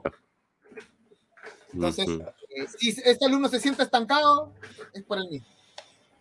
Muchos, veo muchos alumnos, chicos que entrenan conmigo en el dojo, que están estancados. Yo los veo estancados. Pero yo no puedo ir a sacarlos de la manito de su casa, Que es un trabajo propio. definitivamente. Hay una parte que haces tú y una parte que tiene que hacer solito el alumno. Es como, hay una frase que, que utilizo y se utiliza bastante en terapia bioenergética y dice, ¿no? El 10% del, del resultado de la terapia lo hace el terapeuta. El otro 90% lo haces tú cuando decides cambiar. Ya está. Si vas a seguir haciendo lo mismo, vas a seguir regresando a esa terapia y vas a seguir en lo mismo toda tu vida, ¿no? Entonces, es lo mismo. O sea, hay cosas que el profesor te puede decir, te puede ayudar. Mi trabajo está dentro del doy. Ok, hasta fregarte, hasta cargosearte, hasta mensajearte, pero ya no puedo ir a sacarte, pues, ¿no? Si te sientes estancado es tu propia responsabilidad, ¿no? Quizás hacer un autoanálisis de lo que realmente estamos haciendo con nuestro entrenamiento. Mm. Ahí va. Eh, 8.760 horas tiene un año, si es que la calculadora de la computadora no me falla, para tener en cuenta. Ahí Cintia Morales escribió, eh, para los practicantes recién empieza, cada uno progresa a su ritmo, no se sienta mal si les cuesta avanzar, una técnica más que a otros, lo importante es que ponga todo su corazón para superarla. Y eh, los practicantes avanzados que se sienten estancados y perdió la motivación o se mareó por tantas técnicas, tal vez abrumado, que vuelva a las bases. También como consejos, ¿no? Muy buenos. Este, mm, Sergio, eh, para ir eh, cerrando, nosotros siempre tenemos una sección cortita, una especie de ping-pong de pregunta y respuesta. puede ser en una palabra o en una frase o lo que vos quieras, eh, a partir de justamente eh, un enunciado o una palabra. ¿Estamos listos para eso? Procede, procede. Siempre, siempre ready, siempre ready. Ahí está, muy bien. Ok, bueno, la sección Ukemi eh, con Sergio García y la primera palabra es Bushinkan. Vida, Hatsumi Soke. lo máximo. Em, un Daishihan japonés. Uf, experiencia. Mm. Un Ryuha, una escuela. Ajá. Filosofía, sabiduría, transmisión, guerra, Un Wasa, una técnica. sentimiento, Bien. Un arma. proyección. Mm. Y no proyección de proyectar, proyección de tu cuerpo. Ok. Eh, Kamae. Actitud, Dojo. mi casa, Mm. Y no porque esté en mi casa necesariamente, no porque quiero en mi casa y quiero que mi otra familia son los, la gente que entrena conmigo. Mm. Sobre todo los eh, que me aguantan. Eh, la palabra Bushu, justamente. Eh, mis chicos que entrenan conmigo son mis buyus. Son mis compañeros de guerra, mis compañeros de armas. Mm. Una frase puede ser en español, castellano, inglés, español y castellano mismo, español, castellano, japonés, inglés. Em, siempre he creído que una de las frases que más em, me, asientan a mí personalmente, ¿no? Es eh, Ichigo Ichige. y, lo, entiendo, lo entiendo como eh, un momento en la vida, disfrútalo. Hasta del dolor hay que disfrutar. No, entonces, eh, si no disfrutamos el dolor, no lo procesamos y seguimos mm. sufriendo por lo mismo. Entonces, y estamos en la vida para aprender. Creo que les comentaba hace un momento que yo siempre he creído que la vida no es una cantidad de años, sino una cantidad de experiencias. Es como una persona que está en coma. Quien no tiene experiencias en su vida es como una persona muerta, es una persona en coma. ¿cierto? No puede vivir, no puede pasear, no puede experimentar lo que es el amor, lo que es el dolor, lo que es la tristeza, la decepción, ¿cierto? Entonces no vive esa persona. No vive no por, por, por signos vitales, sino por lo que yo pienso que es vida, o sea, experiencias. Vivir el momento, ¿no? Eh, lo que no indica no tener medio ojo al futuro y medio ojo al pasado. ¿no? Pero sí eh, gozar, disfrutar de los hechos que nos, eh, que nos tiene la vida día a día, ¿no? Porque no somos más que eso, en realidad, un conjunto de experiencias manifestado en un cuerpo, ¿no? Entonces, eh, para mí, para mí, personalmente, esa frase es muy importante y es una de las que podría decir que utilizo como emblema. Bien. ¿Un lugar de Perú? O varios lugares de Perú. Em, las pollerías.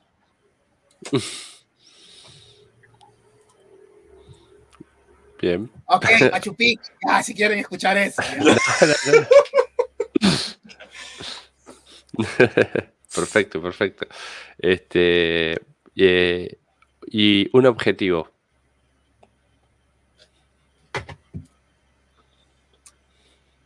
personal. Mm. Sí.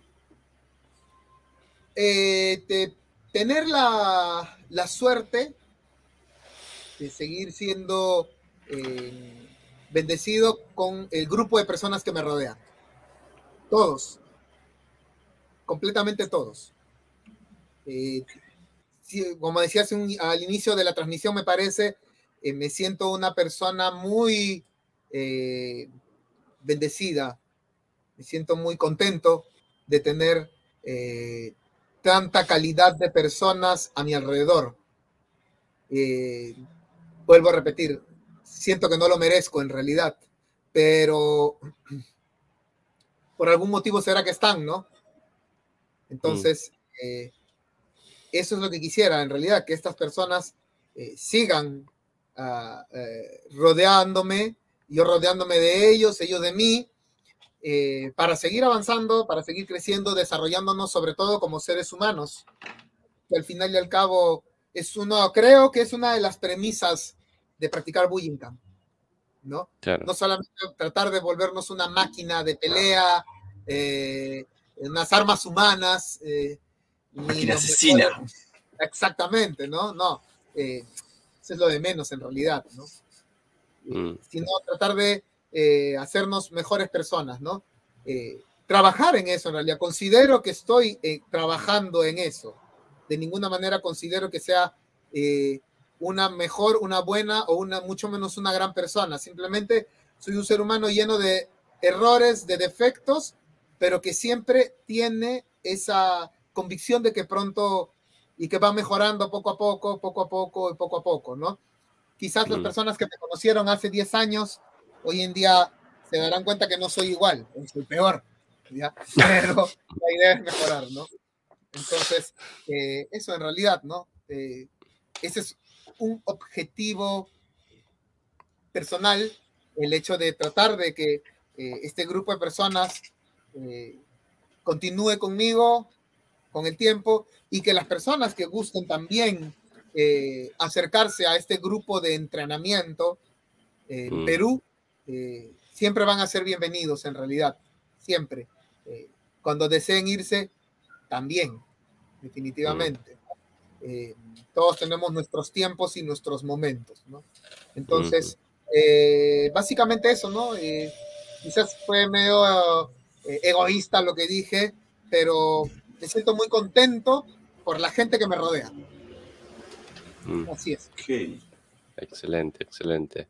Así que, bueno, con eso vamos dándole un cierre a este capítulo número 24 Primero y antes que nada, Sergio, eh, muchísimas, muchísimas gracias por tu tiempo, por tu eh, disponibilidad, por tu movilidad y bueno, por todo lo, compartido, tanto eh, en el aire como fuera del aire. Ojalá podamos continuar en contacto. Ya está más que abierta la invitación a, a, cuando vuelvas para aquí, para Argentina. Lo mismo si algún día podemos ir hacia, hacia Perú, a ir a entrenar y y acariciarnos, como decías, ¿no? acariciarnos un poquito con los yuto, no vayan a ser mal pensados. No, por si acaso, porque yo lo voy a decir. Mejor digámoslo todo. Claro, claro, claro, claro. Este, bueno, gracias Santi una vez más por estar acompañando. Eh, un saludo también a todas las personas que estuvieron eh, en el vivo y las que lo van a ver durante... A las un personas que estuvieron en vivo.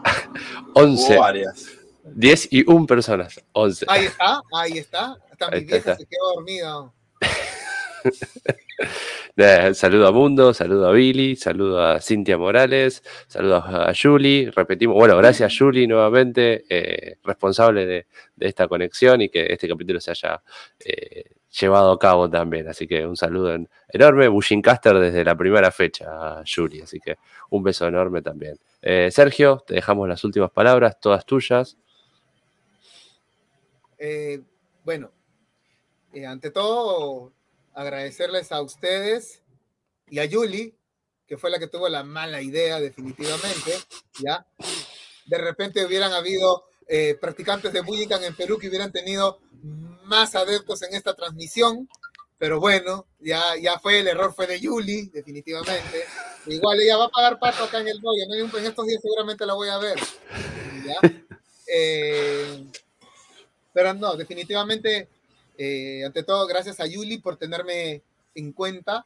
Para mí realmente es un honor que eh, Yuli haya pensado en mí al momento en el cual de repente ella les escribió para proponer o ustedes le preguntaron, no sé cómo habría sucedido, pero que haya sido yo quien haya salido porque definitivamente eh, mi país está lleno también de magníficas personas, grandes practicantes de artes marciales Bujinkan y sobre todo con mucho más tiempo que yo y probablemente mucha más experiencia que yo, probablemente pudieron haber aportado hasta más de lo que poco que pude haber hecho.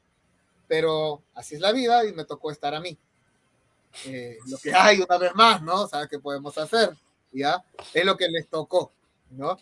Eh, así es que muy agradecido igual con ustedes por la paciencia también, por el tiempo dedicado a, a mi persona en este momento, a las personas que se encuentran en la transmisión en vivo y a los que de repente vayan a verlo eh, cuando se quede grabada, me imagino, la, la, transmisión. Y a ustedes, obviamente, definitivamente, de una manera eh, seria y muy formal, porque de esta forma apoyan realmente bastante a la difusión de las artes marciales Bujinkan. Eh, creo que todos siempre ponemos nuestro granito de arena de una u otra forma, ¿no? Siempre les digo a los chicos del doyo, ser practicante de Bujinkan no solamente consiste en ir al doyo, ponerte un uniforme y hacer catas. Hay más que eso, en un trasfondo. Entonces, tratar de conseguir eso, tratar de llegar a eso. Y ustedes con esto que hacen, eh, definitivamente están haciendo más que eso, que ponerse a un uniforme eh, dentro del dojo y hacer catas. Porque yo sé que a ustedes, para ustedes les implica tiempo, logística, eh, de repente eh, bienes económicos en transportarse de un lugar a otro, de repente, porque estuve viendo que también están haciendo su visitando, entonces mm. por ahí también hay, hay, hay bastante gestión y es algo que yo realmente considero y para mí es muy importante. Y a nombre mío, de Sergio, a Buyincan de, de los Corais, que así nos, nos llamamos los Corais, eh, eh, los chicos que entrenan conmigo seguramente apoyan eh, mi idea y el agradecimiento a ustedes realmente por, por ese aporte a la Buyincan para todo el mundo en realidad, pues, ¿no? Que seguramente muy pronto, de repente, Hatsumi Sensei también los llegue a ver. ojalá. y ahí nos, nos filmamos llorando. Por lo menos lo intentamos, que aportar ese granito de arena. Eh, después llegaremos a la cantidad que llegaremos, eh, pero bueno, hacemos el, intento y siempre es con, muchísimo placer porque eh, creo que salimos ganando, por más que no sea económicamente, en todo lo demás que también es muy importante. Sí, sí, todas las charlas siempre han sido muy nutritivas a lo que es, por lo menos hablo de mí, en lo que fue mi formación marcial hasta ahora. Y aparte construir lazos eh, eh, eh, entre, entre Creo que no, hay cosa que. No, tiene precio. Exactamente. Es una de las cosas que también me gusta mucho de, de Bujinkan. Mm. Puedo tener amigos en cualquier parte, los tengo, muy buenos, con muy lindas experiencias, con muy lindos gestos de amistad que me han demostrado en, en los viajes que he tenido, eh, sobre todo donde he ido más, que ha sido a Chile, pues. Mm. Ok, bueno, ya sabes que te esperamos próximamente en Buenos Aires cuando se dé la oportunidad también. Definitivamente, no te preocupes, yo voy a ir a molestarlos un rato cuando esté por allá. Sin problema. Así Salgo en los restaurantes, por si acaso. Vamos a tener libres de último.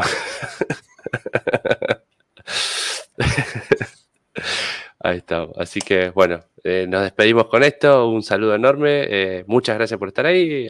Acuérdense que con un like, compartir, suscribirse, eh, nos ayudan a nosotros, ayudan también a los practicantes y practicantes a, seguir difundiendo un costado de, la Bushinkan también. Así que un saludo enorme y nos estamos viendo en el próximo episodio. Kai, Kai, Kai. Gracias. Nos vemos.